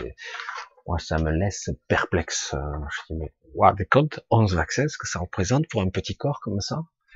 Non, mais non, c'est bien, c'est pour son bien. Euh, excuse-moi du peu, quoi. Non, mais après, il aura un système immunitaire. Béton armé. Ouais, ouais, tu parles. Euh, des fois, ça passe bien, et des fois, ça se passe pas bien du tout. Il, y a des, il y a des enfants, ils finissent à l'hosto aussi après les, les vaccinations. Et eh ouais. Attendez. Mais bon, ce n'est que mon point de vue. Je ne suis pas un expert, je le dis, hein, mais c'est vrai qu'après, on, doit réagir avec le juste. Cette boussole qu'on a tous. Il s'agit pas d'être idiot et de pas être, de refuser tout, de but en blanc, mais quelque part, tu te dis, attends, c'est un bébé, là. C'est un bébé. Laisse-le tranquille. Arrête avec tous ces trucs. En plus, on sait même pas ce qu'il y a là-dedans. Quand tu vois le nombre de produits qu'il y a, tu te dis, mais attends, ça fait peur, quoi. Tu te dis, laisse tranquille, quoi, laisse couler. Hein. Un petit corps comme ça, là, bref, ça, restera toujours mon point de vue. Je, j'en démordrai pas, malheureusement. Hein. Et c'est terrible parce que tout ce genre d'information va être censuré tôt ou tard, tôt ou tard. Et euh, parce que quelque part, ceux qui ont l'argent, la puissance pourront mais ça va pas marcher éternellement tout ça, hein, parce que j'espère que les gens vont commencer à réagir de façon massive, parce que là, ça devient inquiétant. Parce que c'est vrai que l'argent dirige l'argent et tout le monde a, des intérêts partout, quoi. Hmm. Alors, Charlie, voilà un an et demi, quelques semaines, le décès de ma mère. Et vivant moi-même dans son appartement, j'ai vu deux occasions une silhouette très noire et très découpée passant d'une pièce à l'autre. J'essaie de... Ouais, ok. Euh, et très découpé d'une pièce à l'autre. En fait, c'est plus, c'était plus un torse avec un chapeau qu'une silhouette entière. Cela fait, cela s'est toujours produit en soirée, alors que je lisais ou regardais la télé. Donc je ne dormais pas du tout. Depuis ce jour-là, je me demande ce que j'ai pu voir et pourquoi. Aurais-tu une idée? Alors, alors, ce qui se passe parfois, moi, j'aurais une histoire à raconter, mais peut-être une autre fois. Parce que je vais pas raconter toutes mes histoires. Un jour, je raconterai peut-être cette histoire. Elle est assez intéressante. Après le décès de mon père. Euh, après le décès de quelqu'un dans votre famille, il peut se passer des trucs dans la maison, ça c'est clair. Euh, ça peut aller à des perturbations électriques, des problèmes téléphoniques. Ça peut être euh, une odeur, ça peut être euh, lumineux, ça peut être euh, visuel, auditif, euh, ressenti, kinesthésique. Euh, chacun va le vivre à sa façon, d'autant qu'on vit une époque, un moment, on vit un moment où tout est exacerbé hein, pour tout le monde, et en plus tu vis un décès. Donc tu vis un décès, tu es dans un état à fleur de peau pendant un certain temps. Ça dure un moment quand même. Hein. Euh, moi, quand ma chienne est morte, je l'entendais euh, marcher. Hein. Je l'entendais, clairement. Hein. J'entendais ses pas, ses griffes, plus exactement. Ça a duré un moment. Quoi. Et euh, donc, quelque part, il faut bien se dire que parfois, il peut y avoir des manifestations. Alors, c'est une silhouette noire. Quand c'est une silhouette noire, ça veut dire que quelque part, ça ne prend pas forme dans ton mental. C'est-à-dire que c'est une perception, ton mental essaie d'interpréter l'image, mais n'arrive pas à la préciser parce qu'elle est ben, elle est hors cadre, j'allais dire. Elle est hors champ de perception, mais elle est là quand même. Puisque comme tu es un petit peu aiguisé, un petit peu à fleur de peau, quelque part il se passe des trucs, tu les perçois, et ton mental essaie d'interpréter du mieux qu'il peut. Ça dure un certain temps, il y a même une certaine anxiété parfois, euh, une étrangeté, voilà. Moi, ça m'arrive fréquemment, toujours, oh, pardon, ça m'arrive. Et donc, euh, et voilà, et donc, euh, tout simplement, voilà, c'est souvent, euh, ça peut arriver. Alors chez certains, ça sera des odeurs, d'autres, ça sera un frôlement. On sent, Euh, certains ils sentent un froid, d'autres, euh, voilà, chacun aura ses perceptions. Certains ils ont tout, l'apparition, l'émission, les lumières, ils ont tout. Et d'autres, euh, c'est carrément au téléphone. Moi, ça m'est arrivé au téléphone carrément. Au début, c'est très étrange. Vous avez comme un chuintement incompréhensible. Et quand ça appelle régulièrement, numéro inconnu, c'est quoi ce numéro? Et, euh, et puis vous avez des chuintements, et puis un jour ça disparaît. Parfois vous arrivez à analyser ce qui est dit, des fois vous n'y arrivez pas. Euh, voilà, ce sont souvent des, des rémanences, ça peut être les souvenirs, c'est une connexion, un lien, ou simplement euh, une personne qui reste là quelque temps et puis qui s'en va. Voilà, tout simplement. Ça n'a rien de particulièrement négatif, c'est juste que voilà, ça existe, il faut le savoir. Voilà. Hmm. Caro. Le verbe créateur est-il fréquence de la conscience? Et selon le type de manifestation voulue, la fréquence de l'information diffère. Est-ce que le verbe créateur... Ah, c'est compliqué, hein, parce que oui et non. L'un est le déclencheur de l'autre. Il est difficile de dire à quelqu'un, mais j'évolue dans la conscience. En fait, tout est conscience, d'une certaine façon. Mais en réalité, c'est pas tout à fait exact. Euh, parfois, à tort ou à raison, j'ai dit tout est conscience. Oui, je dirais plus supraconscience. Nous sommes quelque part à l'intérieur de ce que pourrait être de la conscience. Mais à un autre niveau, il y a de la conscience qui est plus un, un réceptacle. Bon, je ne vais pas rentrer dans trop les détails, mais là, quand quelque part je je prie ou pour le pour le pour le pour le côté plus évocateur, on va dire, euh, lorsque je fais une incantation, je suis sorcier, je fais une invocation répétitive, incantatrice, donc j'invoque quelque chose, j'appelle quelque chose, je, je, je l'invoque d'une certaine façon, avec une certaine intensité, il y a la vibration, donc le mot, il peut y avoir un chant, il peut y avoir des bruits, et il peut y avoir un rythme, comme les chamans, etc. Donc, il crée quelque chose, un état vibratoire, un état de conscience qui permet d'accéder à quelque chose, qui fait le pont, qui établit une connexion entre chaque chose éventuellement. Donc, quelque part, oui, donc quelque part, c'est un pont, une connexion. Le verbe, la vibration, c'est du code, comme les chants, comme la musique. Euh, selon la fréquence, on parlait de la fréquence de la Terre, de la fréquence des organes, la fréquence qui peut exister à tous les niveaux, la fréquence de toutes sortes. C'est pour ça que certains s'inquiètent hein, on parle de certaines fréquences qui commencent à perturber la fréquence de la vie. Hein, la 5G, la 6G, ou même le Wi-Fi, le Bluetooth, euh, l'électricité, euh, et même on, on s'imagine pas que lorsque je pense, je pense. Elle est bonne celle-là. Je pense dont je suis. On sort des cartes, mais bon, lorsque je pense, j'ai un, j'émets un signal électrochimique. J'émets de l'électricité. Et au-delà de tout ça, même quand j'émets une forte émotion, quelque part, je peux même émettre une onde corpusculaire. Je l'ai déjà dit, certains télépathes sont capables de toucher la matière avec leur esprit.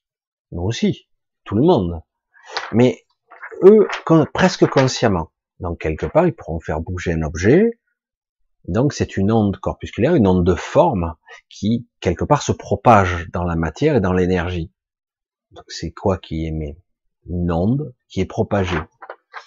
Et, euh, c'est assez intéressant quand même. Et du coup, euh, je sais plus où je voulais en venir, je suis parti tellement loin.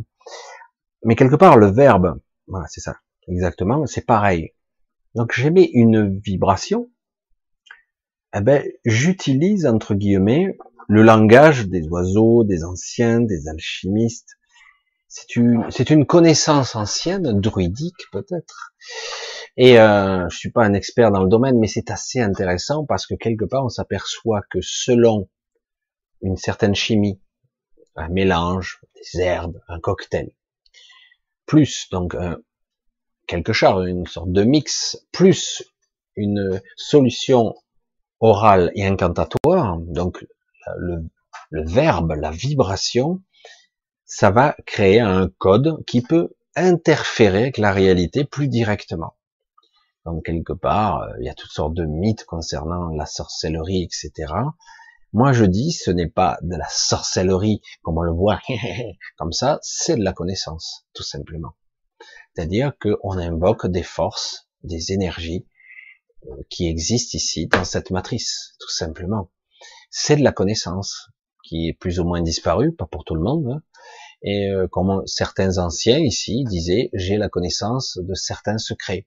Les leveurs de feu, euh, les, certains guérisseurs, les sourciers qui ressentent, comme ils sont faits d'eau, ils ressentent la vibration de l'eau, euh, etc., etc. Mais ça peut aller beaucoup plus loin avec des choses très spécifiques, beaucoup plus pointues, beaucoup plus étranges. Euh, donc quelque part, l'esprit et le verbe, en conjonction avec les deux, oui, je peux interférer, manifester la, la réalité. Je peux interférer avec elle et voir la modifier.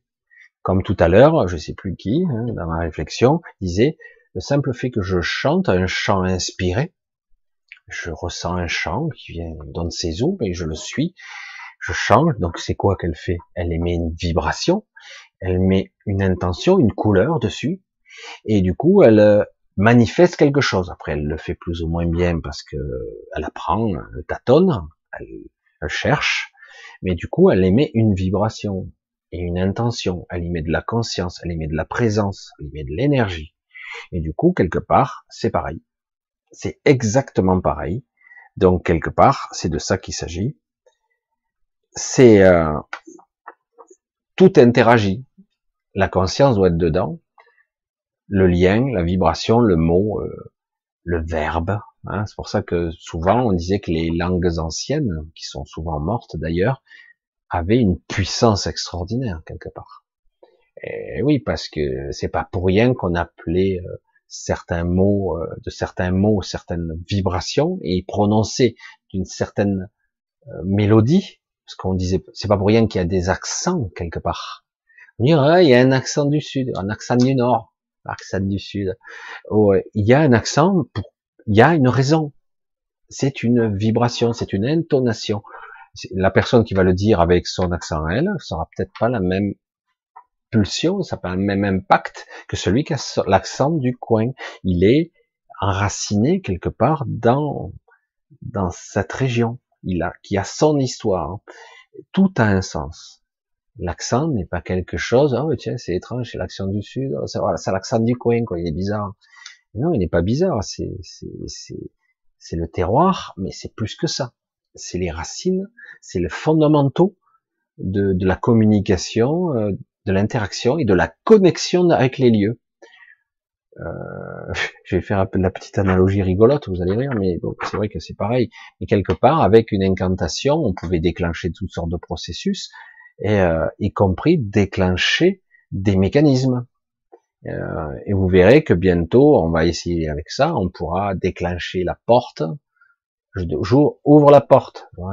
Je ne dis pas cette époque-là en domotique, mais euh, quelque part tout dirigé par une intelligence artificielle où euh, tout sera dirigé par le son. Un jour vous êtes enroué, je sais pas ce qui va se passer, mais bon on verra. Et, euh, et puis quelque part vous avez Ali Baba qui ouvre, Cézanne ouvre-toi, et bien il ouvre la, la caverne. Mais c'est rigolo, mais quelque part c'est c'est les, les histoires des mille et une nuits, c'est ça, c'est la magie. Mais au-delà de la magie, c'est l'âme qui agit et c'est la vibration, c'est le mot, le verbe, le code, le code qui ouvre et qui déclenche les processus. C'est de ça qu'il s'agit. Alors après, la conscience, oui, elle est dedans, mais ce n'est pas la conscience, le verbe. Le verbe, c'est le code. La conscience, c'est ce que j'y mets dedans. C'est pour ça que c'est très, c'est plus compliqué qu'il en a l'air si c'était aussi simple que ça. Voilà. La manif voulu, la fréquence de l'information diffère. La fréquence de l'information, la fréquence, il y en a une multitude. C'est pour ça que souvent on, nous a trahi un petit peu avec beaucoup de musiques ont été remodulées pour changer les 432 Hz de base et on les a reformulées pour que ça soit beaucoup plus nocif, beaucoup plus satanique. Alors qu'en réalité, les fondamentaux, on a des fréquences qui tuent et on a des fréquences qui guérissent. Hein et donc, il faut bien revenir à des fondamentaux comme ça, et bien en être conscient, parce que cette connaissance-là a un petit peu été noyée. La pseudo-science, je dis bien la pseudo-science, a tué dans l'œuf, euh, pas dans l'œuf, en fait, bien développé, beaucoup de sciences qui, on disait, occultes, métaphysiques, euh, etc., etc. Alors qu'en réalité, c'était de la connaissance aussi. Euh, la science n'est pas censée être coupée de la nature ou du reste. C'est-à-dire que la science, je vais à toucher que la surface des choses, de la matière, de ce qui existe, et l'invisible, je calcule pas. Euh, mais bon, c'est plus tout à fait le cas aujourd'hui, hein, bien obligé. On va continuer hein, autrement. Marie-Claire, il est dit souvent que quand on, incarne, on s'incarne, l'on choisit les épreuves à vivre. Ah, j'ai compris la, la, direction. Pareil pour les parents. Quant à moi, je ne dis pas que quand j'étais petite, je n'étais sans doute pas un masochiste, mais quelles sont les raisons qui font que certains sont dans le bonheur et d'autres dans l'enfer? Comment se fait-il que la distribution des cartes que ouais, se fait-il la distribution des cartes? Que se passe-t-il là-haut? Il déconne quoi? C'est vrai que c'est en gros c'est ça quoi. Euh, dans le scénario idéal, alors vous le connaissez le scénario idéal. On vous a dit, une fois que tu es là-haut, dans l'après-vie, au bout d'un moment, tu vas expérimenter, tu vas choisir telle chose que tu dois travailler parce que tu veux ascensionner un, un cran plus haut tu veux évoluer, parce que tu tournes en rond, parce que tu évolues plus. Donc, tu vas choisir ici et là.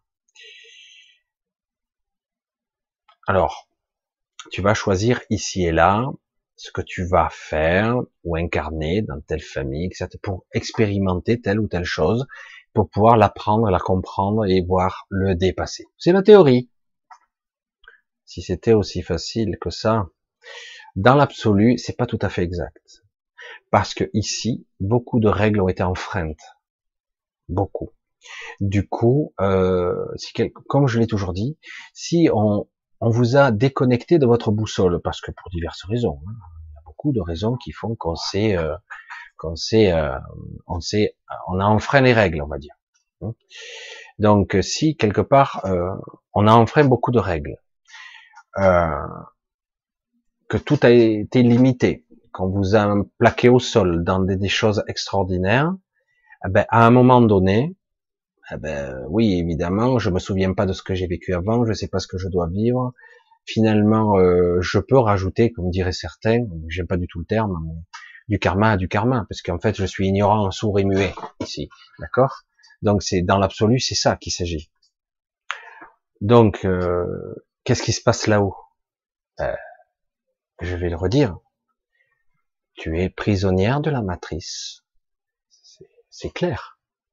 Alors la matrice, il y a du bon et du mauvais dedans. Il n'y a pas que du mauvais. Il y a du bon. Hein. Tu peux monter très haut, tu peux évoluer très haut.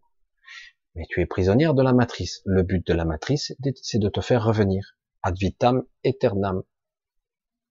Donc quelque part, moins tu évolueras vite, mieux c'est. Par contre, si tu arrives à monter assez haut, tu vas voir que tu vas être secondé quand même parce que cette matrice a des strates, a des niveaux d'astral, mais l'astral reste l'astral. L'astral, c'est pas la réalité euh, véritable. Ça reste l'astral, même si certains en parlent comme si c'était un référentiel. C'est clair que c'est notre univers euh, qui nous entoure, qui entoure la Terre, qui nous entoure nous, qui, qui on, y, on vit dans, on est dans une forme d'astral ici, dans une manifestation. Mais euh, oui, Qu'est-ce qui se passe là-haut? Ah ben, il y a que pour l'instant, il y a beaucoup de personnes qui œuvrent pour nous faire sortir, euh, y compris nous-mêmes, y compris des gens qui se sont sacrifiés. Il y a des gens qui sont descendus, qui sont très très anciens, très évolués, très puissants même, qui pourraient faire des choses, qui rayonnent, qui sont là pour euh, changer les règles du jeu sans même le savoir d'ailleurs. Euh, la nuit surtout, notamment, ils ont une double vie, ils en savent rien. Et euh, ils sont même descendus avec euh, un protecteur ou une protectrice, euh, plusieurs des fois. Et ils sont, j'allais dire, ils se sont presque sacrifiés pour descendre ici, pour libérer, aider les gens ici. C'est vrai que c'est pas un monde juste, et en plus, il tend pas vers la justice là, c'est clair.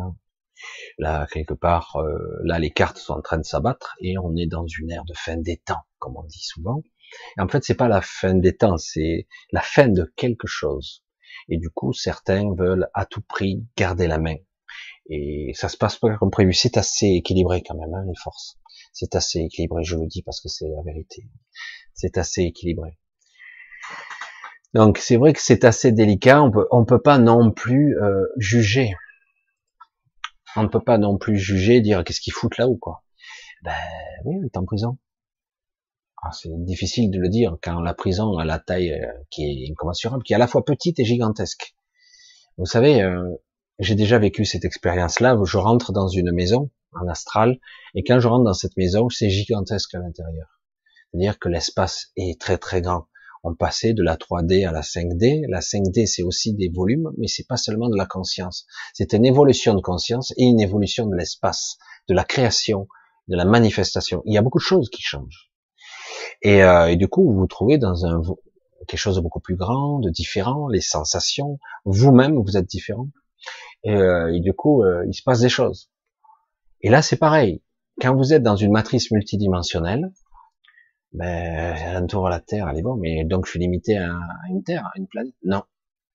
Il y en a une quantité astronomique de à fréquence, pas astronomique, disons qu'il y a bien des phases de la réalité qui font que la Terre a bien des réalités. Plus de 50, 52 phases, même si certaines sont inexploitables. On peut pas y aller et y accéder. Mais euh, donc la Terre a plusieurs dimensions, etc. Plusieurs fréquences, etc.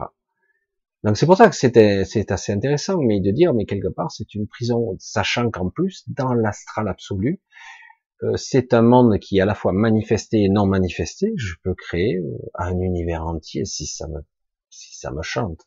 Je pourrais vivre ici un millier d'années dans cet astral légèrement supérieur et euh, jouer à Dieu, même si ça me pète. Mais en réalité, c'est pas le cas. C'est juste que je suis dans un monde que je matérialise, que je manifeste, un univers entier. Et euh, oui, mais euh, mais ça reste une prison. Mais c'est une prison où je peux me reposer aussi longtemps que je veux. Et certaines devront redescendre, y compris certains maîtres ascensionnés qui sont là, qui se sont parfois sacrifiés pour rester là, d'autres qui sont qui devront à nouveau s'incarner pour pouvoir sortir quand le moment va venu, ou euh, ils devront passer par certains portails, euh, mais sous forme astrale, c'est très délicat. Bah, c'est très surveillé et c'est très délicat. C'est pour ça que c'est très compliqué. Souvent, il faut passer par le stade de de l'incarnation pour sortir. Étrange. Pourquoi? Parce qu'au moment du décès, il y a un passage qui se crée. C'est très particulier. Au moment du décès, j'allais dire le hub s'ouvre. Je pourrais aller où je veux à ce moment-là, à la condition que je sois dans le bon état d'esprit. Parce que selon ce que je vais manifester dans, dans ma résonance, je vais le dire comme ça, dans mon état d'esprit, eh ben, je vais manifester du pire ou du meilleur, du magnifique, ou je vais être capable de me libérer, ou de m'emprisonner tout seul, selon mes propres peurs, mes propres croyances, etc. Et, mais c'est vrai qu'à ce moment-là, j'ai le pouvoir de me libérer, si je le souhaite, si j'en ai la connaissance et si je l'ai acquis, acquise pendant mon vivant. Je pourrais accéder à un astral supérieur ou carrément me libérer, aller ailleurs, aller. Euh, mais comme je le dis, souvent certains croient qu'ils sont allés très très loin, qu'ils ont voyagé à l'autre bout de l'univers, mais en réalité c'est un univers de manifestation. On est encore dans l'astral.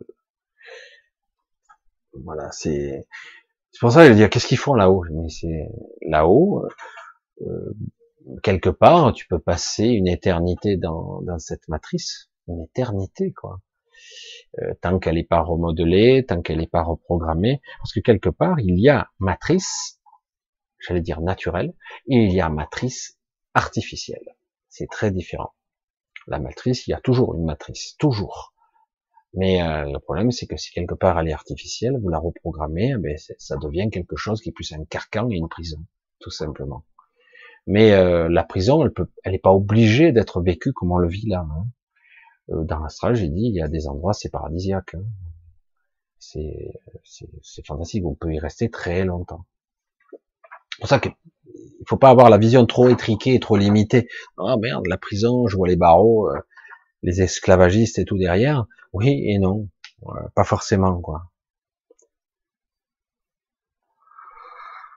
Ah. Si demain je devais partir, alors je résume hein, parce que certains, Alexandre, parce que là, je résume parce qu'il y a beaucoup de gens qui ont écrit beaucoup de choses, mais du coup, je, je prends qu'un petit morceau parce qu'autrement. Alexandre, si demain je devais partir pour X circonstances, je serais limite content. Ça, ça recoupe. Et souhaiterais ne jamais plus revenir. Est-ce grave de penser ça? Absolument pas. Tu n'es pas, c'est pas grave de penser que ta vie, c'est, tu l'aimes pas, que ta vie, tu la comprends pas, tu sais pas pourquoi tu es là, euh, que quelque part, si tu mourais, alors tout ça, ce sont des réflexions mentales. Hein. Parfois, euh, c'est vrai, et certains vont jusqu'au bout, jusqu'à se suicider, se supprimer. Je dirais que qui n'a pas pensé à un moment donné à se suicider ou d'arrêter, fatigué, lassé par cette vie, si, je dis bien si, tu as l'opportunité d'aller jusqu'au bout, si tu peux, apprends. De façon malaise, de façon déséquilibrée, peut-être que tu n'y arrives pas bien, etc. Apprends. Essaie d'aller le plus loin possible.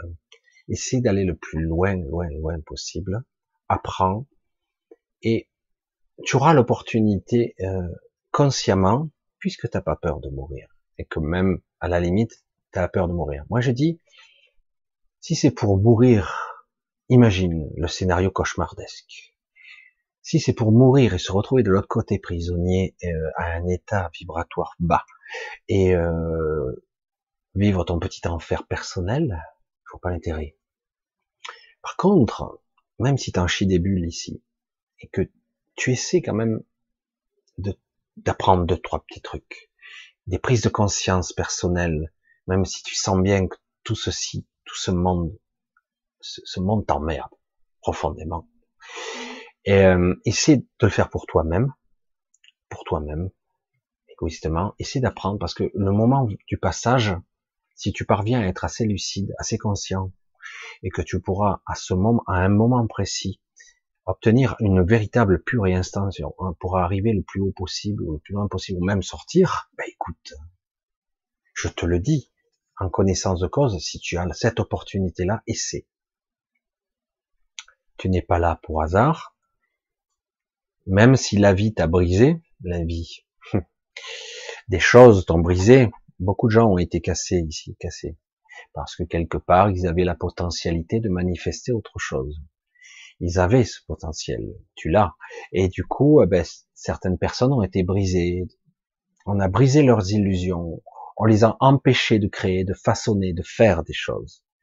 J'ai vécu ça, en grande partie. À un moment donné, je me suis dit, ça me fait chier cette vie. Vraiment, ça me fait chier. Pour une raison précise, que si je dois rester juste observateur, que je n'ai pas le droit d'agir dans cette matrice, ça me gonfle. Je vois pas l'intérêt. Et pendant longtemps, je ne pouvais rien faire. Rien. Chaque fois que je faisais, euh, ben, c'était voie à l'échec. Je dis, bon, ok, l'échec te permet d'avancer, pas de problème, tu apprends des choses. Il y a des fois, tu te dis, je comprends pas, quoi. Ça fait trop. Et à un moment donné, je me suis dit, et j'entendais cette information, je suis l'observateur, je n'ai pas le droit d'agir. Et à un moment donné, euh, c'est pas vieux, hein c'est pas vieux. On m'a dit, maintenant, tu commences à avoir l'autorisation d'intervenir. Donc, on va te déverrouiller. Alors, tout ça venait, ça? Et c'est pour ça que j'ai commencé à avoir de, des contacts plus structurés, plus élaborés, y compris dans cette réalité-ci. Donc, quelque part, ça interfère directement dans notre vie. Alors, certains disent, les extraterrestres. Contact avec les extraterrestres. Tu connais les probabilités de la vie. Alors certains, ils me sortent les théories. T'as vu la Terre comme elle est toute petite par rapport à l'univers. Mais justement, justement, je veux dire, combien de fois, ça fait peu de temps en fait, où on commence à, mais ça continue, hein. Au niveau scientifique, on va te dire, mais attendez, attendez. Il est c'est très compliqué. Si la vie a été déclarée ailleurs, dans un autre monde, vu les distances, mais c'est impossible de rentrer en contact avec ça. Comment veux-tu savoir? Même si on a des émissions radio qui balancent dans l'espace, le temps qu'elles les reçoivent, l'espèce humaine aura disparu depuis longtemps. C'est trop grand. Les distances, l'espace-temps, l'espace courbe, euh, l'incompréhension. Il faudrait une telle énergie pour se déplacer. Il faudrait la puissance d'un soleil pour se déplacer d'une étoile à une autre. Il faudrait euh, des milliers d'années. Euh, et comment tu fais? Tu les mets en hibernation, les gens. Euh, la nourriture, il te faudrait un stockage de folie. Il faudrait faire carrément des jardins. Il faudrait cultiver des trucs de folie. Alors, il te sort toutes les théories, les distances, le temps, etc. Je dis, mais de quoi tu parles? Ben, je te dis la théorie, les sciences, les gens très intelligents. Les gens très intelligents, mais ils savent quoi? Tu vas me dire que, un, il n'y a eu qu'une espèce intelligente dans l'univers, que deux, il n'existe aucun moyen de propulsion ou de déplacement dans l'espace que celui que tu crois ou que les scientifiques disent. Je veux dire, je suis désolé. La science, euh, même si on a quelques milliers d'années de recul, et encore, on peut pas parler de milliers d'années au niveau de la technologie, on peut parler d'histoire qui a quelques milliers d'années. Et encore, on n'a pas grand chose. Les écritures, les premières écritures, c'est quoi? 6, 7 000 ans? Peut-être un peu plus, je suis pas sûr. C'est pas vieux. Imagine une civilisation qui est là depuis un milliard d'années. Soit elle a été détruite, soit elle connaît déjà tout. Donc, soit elle est capable de replier l'espace, de se déplacer par la pensée. Je sais, moi qu'est-ce que tu peux démontrer avec les sciences d'aujourd'hui qui ont très peu d'existence? On ne peut pas raisonner en 3D, on ne peut pas comprendre, d'autant qu'en plus, ceux qui ont fait un peu des voyages astro ont compris que la structure de l'espace n'a rien à voir, mais rien, avec ce qu'on nous dit. C'est pas du tout pareil. Et quand on, fait des focus, qu'on on utilise ces super sens quand on est dans cet état, je dis merde, mais l'espace n'est pas structuré comme ça les mondes sont structurés en eux. Je dis, le trou noir n'est pas un trou noir. Il y a une connexion, un vortex qui relie notre galaxie à un univers jumeau. Comment ça fonctionne tout ça? Le subespace, les espaces tri, quadri, tant de dimensions. Comment ça fonctionne? Comment le modéliser même? Qui suis-je? Suis-je un être tridimensionnel? Suis-je plus? Mais le problème, c'est que là, aujourd'hui, on est tous des uluberlus, surtout moi, hein, évidemment. Donc quelque part, on peut pas se baser là-dessus. On peut pas. La connaissance est trop empirique. Je dis même, je l'avais dit à un moment donné à Daniel, Daniel Sushi que j'avais invité sur cette chaîne. J'ai dit, en fait, on s'en rend compte quand lui parle de la connaissance d'avant, des anciens, de toute cette euh, connaissance qu'ils avaient avant, ils savaient mille fois plus de choses que nous aujourd'hui contraire, je dirais, la connaissance, elle s'est évanouie dans la nature. Qu'est-ce qui s'est passé? On croit qu'on est plus intelligent, je dis, on est plus con, oui. Et euh, parce que c'est voulu. Hein. Et, euh, et, donc c'est pour ça. On peut pas parler. La vie, c'est-elle déclarée ailleurs? Mais bien sûr, les probabilités, même si on est pragmatique, c'est une évidence. Même s'il y a une chance sur l'infini, mais attends, t'as vu le, le, gigantisme du truc? C'est incommensurable. Et euh, des êtres plus évolués qui pourraient nous trouver, bien sûr. Quand je suis dans l'astral, qu'est-ce qui se passe? L'astral reste l'astral. C'est une manifestation de l'esprit quelque part, une manifestation du monde aussi. Une manifestation du monde, de la terre, qui entoure la terre, qui, englobe et qui touche le mental. C'est à la fois, il y a des chemins qui mènent au mental, c'est très compliqué. Mais tout est connecté. Donc quelque part, qu'est-ce que je fais dans l'astral? Une fois que j'ai une certaine maîtrise, j'émets une intention, j'ai un voyage, j'ai un vaisseau spatial. Bon, je peux avoir une Merkaba avec moi pour voyager, mais quelque part, c'est quoi mon intention? Je veux voyager plus vite que la lumière et aller sur Proxima du Centaure ou euh, sur la constellation d'Orion, par la pensée, par mon propre intention, juste mon désir qui pourrait être beaucoup plus simple que ça, j'y suis instantanément. J'ai juste à y penser. J'ai juste à y mettre l'intention. C'est tout. Donc euh, attention. Là, qu'est-ce qui se passe? J'ai subi l'espace-temps. Je suis revenu avant que je sois parti avec la relativité d'Einstein. Non, pas du tout. On subit pas ces lois ici, dans ce domaine-là. Ah ouais, mais c'est pas réel. Est-ce que c'est réel là? Est-ce que la manifestation 3D est réelle? Je pose la question. Mais bien sûr que c'est réel, bien sûr. Tout est compliqué, mais pour ça qu'il faut relativiser. On parle d'extraterrestres, il y en a pas. Bon, après, je vous dis pas qu'ils sont tous cool, mais il y en a des super. Hein. Il y en a des super, il y en a beaucoup de super. Mais quelque part, quand il y a des intérêts en jeu, c'est une autre paire de manches. Chacun défend son beefsteak. On n'a qu'à voir les lobbies, les choses, les manipulations qu'il y a sur Terre, et que même les gens se doutent, ils restent comme ça, perplexes, ils disent, mais qu'est-ce qui se passe? Le pays des droits de l'homme? Je commence à douter. Mais finalement, peut-être qu'ils ne veulent pas notre bien. Oh non, je ne veux pas penser ça, c'est très inquiétant. Eh oui, ça met... ils ont réussi à mettre le doute. C'est bien, parce qu'au moins ça fait réveiller les gens, quoi. Allez, on continue. Alors Alexandre, est-ce grave de penser que tu pourrais ne pas revenir? Non. Hein non, c'est pas grave. Et c'est compréhensible lorsqu'on vit dans l'obscurité, quelque part dans une forme de, de psychose, dans une souffrance, un traumatisme intérieur. Je comprends ça. Mais dans l'absolu, essaie d'aller le plus loin possible. T'as rien à perdre. Je sais que ça paraît étrange ce que je te dis. On dit encore souffrir. Mais oublie ça. Fais ce que tu as à faire. Va le plus loin possible dans ce que tu pourrais comprendre, percevoir. Tu croiras. Tout ce système, ça c'est important. Tout ce système, toute cette matrice te fera croire que tu ne progresses pas. J'ai vu, j'ai eu cette sensation il va toujours te faire croire que tu n'as pas évolué. Et c'est faux. Des fois, tu te dis, oh, mais finalement, j'ai parcouru un sacré distance, quoi. Je dis, finalement, j'ai évolué beaucoup plus que je croyais. Parce que tu as cru, on t'a fait croire que tu n'es pas, tu n'as pas évolué. Mais c'est pas le cas. Tu avances sans arrêt. Reste, rien ne reste immobile. Rien, rien, rien. Vraiment, c'est important, ça ne pas se fier à l'apparence où on croit que rien, tout est figé, qu'on est toujours accablé, qu'on est des pauvres misérables. C'est pas vrai. On a beaucoup évolué, on a beaucoup avancé. Franchement, de dire par rapport aux forces qui sont en face, c'est dire on devrait déjà être foutu quoi. Et pourtant, c'est équilibré comme force. Hein. Et même parfois, on a l'avantage en ce moment. Hein.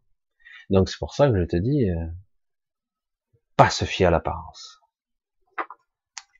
Alexandre, plus j'avance, plus je m'aperçois la futilité de que l'on vit ici. Les meilleures façons de vivre cette vie n'est-elle pas de refuser de jouer le jeu, dont les règles sont truquées d'avance? On se fout de tout, bref, on se détache absolument de tout, que se passe-t-il? Est-ce bien ou mal? Est-ce la solution? Alors, c'est une façon d'être. Alors, on se fout de tout? Non. Je vais pas aller jusque là on va pas dire je me fous de tout.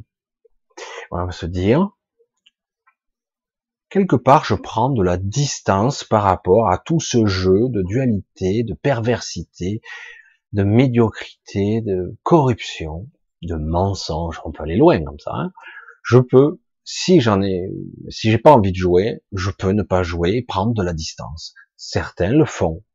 Certains vont dans des monastères, certains euh, se mettent à méditer, certains se détachent, certains se, se perchent. Hein. Bien sûr, tu as le droit. C'est peut-être même, euh, ça peut être utile aussi à ton niveau, pas de problème. Et je comprends, évidemment. On n'est pas obligé, s'en foutre complètement, s'en foutre un peu. Mais quelque part, je vais dire le même, le même, le même argument que j'ai utilisé tout à l'heure, le même argument, c'est oui, c'est futile, inutile, on pétale un choucroute et on revient à la case départ, c'est cyclique, on répète toujours les mêmes erreurs, on fait toujours, les piégés ici, on transcende pas, on n'avance pas, c'est pénible, c'est chiant quoi, au final. Et donc, euh, pourquoi pas? Moi j'ai dit, mais peut-être que tu apprendras plus dans le le silence intérieur. Peut-être que te détacher, te foutre de tout, c'est bien, mais c'est pas le mot foutre, c'est le mot foutre plutôt qui m'inquiète. C'est, oui, on s'en fout. De temps en temps, ça permet de prendre un peu de l'air, hein, de prendre la distance. Je m'en fous, allez, c'est bon, dégage, dégage tout, c'est bon. Et au moins, tu souffles un peu. En réalité, c'est pas de ça qu'il s'agit. Hein, oui, temporairement, tu pourrais dire je m'en fous, mais réellement, tu pourrais dire, je vais prendre de la distance par rapport à tout ça, parce que j'ai besoin de me renforcer, j'allais dire, me construire ou me reconstruire, et de, je vais le redire, pour ceux qui l'ont pas compris, de me rencontrer. Beaucoup de gens sont tellement loin d'eux-mêmes, tellement loin. C'est tout le système qui fait que c'est tout est conçu pour qu'on soit loin de nous, loin, loin, loin, très loin de nous. Donc, si c'est, tu dois faire une parenthèse sans jugement, parce que tu n'auras rien fait, on s'en fout. Tu n'auras pas construit, tu n'auras pas gagné de l'argent, tu n'auras pas fait un métier, euh, tu n'auras pas la valorisation ou la reconnaissance des tiens ou de tes pères ou qu'importe, on s'en fout. Si quelque part se retirer un petit peu du jeu prendre de la distance vis-à-vis de toi, vis-à-vis des choses, vis-à-vis de ton travail, des gens, et se mettre dans un état où on peut se rencontrer ou se connecter à l'esprit ou certains à Dieu pour dire un certain, mais en fait c'est se connecter déjà à son esprit. Pourquoi pas? Mais parfois, c'est vrai que je, je, vais pas reprendre des termes bibliques. Allez si, je reprends un peu quand même. Mais les voies du Seigneur sont impénétrables. Alors c'est vrai que ça fait très, mais parfois en voulant fuir, ben on y va direct à son chemin, à son direction. Parfois, en, lâchant prise, mais puisque je m'en fous, je lâche tout, je dégage, et finalement, on va pile dans ce qu'on devait faire. Et souvent, c'est le cas. Donc, quelque part, ne crois pas que tu crois que tu maîtrises quoi que ce soit. Si tu apprenais juste à avoir cette confiance oui, t'as pas la maîtrise ici. Oui, t'as pas le contrôle ici. Oui, on nous balote, on nous prend pour des cons ici, on nous manipule, on nous a piégés ici, on nous a, on a triché, triché, menti, tout ici, sans problème. Et pourtant, la connexion à ton esprit, elle existe, elle est là. Et ça, il y a des choses qui viennent d'en haut, qui, qui seront hors matrice. On ne peut pas enlever ça. Tu l'as, forcément. Sûrement, tu serais pas là. Et tu serais pas là à te torturer. Donc, si cette connexion est là, Évidemment, moi je te le dis, elle est là. Donc, par déduction, tu dis, tu vas être guidé à un moment donné. Ok, lâche tout. Va jusqu'au bout de ton processus, tu t'en fous, et euh, t'en as rien à battre, et tu vas voir qu'à un moment donné, si vraiment tu lâches, pas à moitié, et tu vas dire, euh, finalement, tu vas avoir à nouveau des trucs qui vont se passer, des désirs, des idées, des concepts. Je sais pas. Chacun va vivre son, sa guidance, j'allais dire son faisceau, cet esprit qui ne cherche qu'à une chose, c'est venir à toi. Et euh, ils viennent de façon sporadique, ils viennent de façon comment tu peux le gérer, parce que je t'ai dit, on peut pas avoir le boah, le gros truc, mais déjà avoir des connexions, de l'inspiration, des idées, euh, des choses qui d'un coup te dépassent. Par moment, tu t'es dit, waouh, c'est quoi ça? Je sais pas l'expliquer, mais je le ressens, c'est très fort et tu comprendras ce que c'est l'esprit, la connexion. Waouh, c'est très fort et pourtant ce n'est qu'une infime partie de ce que tu captes. T'imagines? Et, euh, et là, d'un coup, tu pourras réaliser, mais en réalité, c'est pas grave, rien n'est important, tout est, rien n'est important, rien. Donc finalement, tu dis, je vais continuer quand même et je vais tâcher d'aller le plus loin possible avec cette connexion. Je vais essayer de la garder, garder cette boussole, garder ce cap. Tout le monde l'a, hein mais c'est vrai que parfois, par protection, on ferme tout. Voilà, j'espère que ce soir, je sais pas du tout, c'est parti un petit peu dans toutes les directions, parce que je sais jamais ce que ça vaut, euh, si ça vous apporte quelque chose. Donc, euh, ouais, je vois que ça défile dur là, dans le chat, j'ai pas trop suivi, il est déjà 11 heures passées. Je vois que toutes les deux, vous avez été très actives, les deux modératrices. Je sais pas trop, j'ai pas trop suivi. Donc, pour ce soir, ben, je vais vous dire bonsoir, on va y aller. Je voulais remercier beaucoup d'entre vous quand même, euh, certains qui commencent, euh, qui me soutiennent un petit peu comme ils le peuvent, qui me soutiennent, qui j'ai beaucoup de, de plus en plus de contacts, j'ai du mal à suivre. Euh, donc je vous remercie pour tout ça. C'est parfois touchant.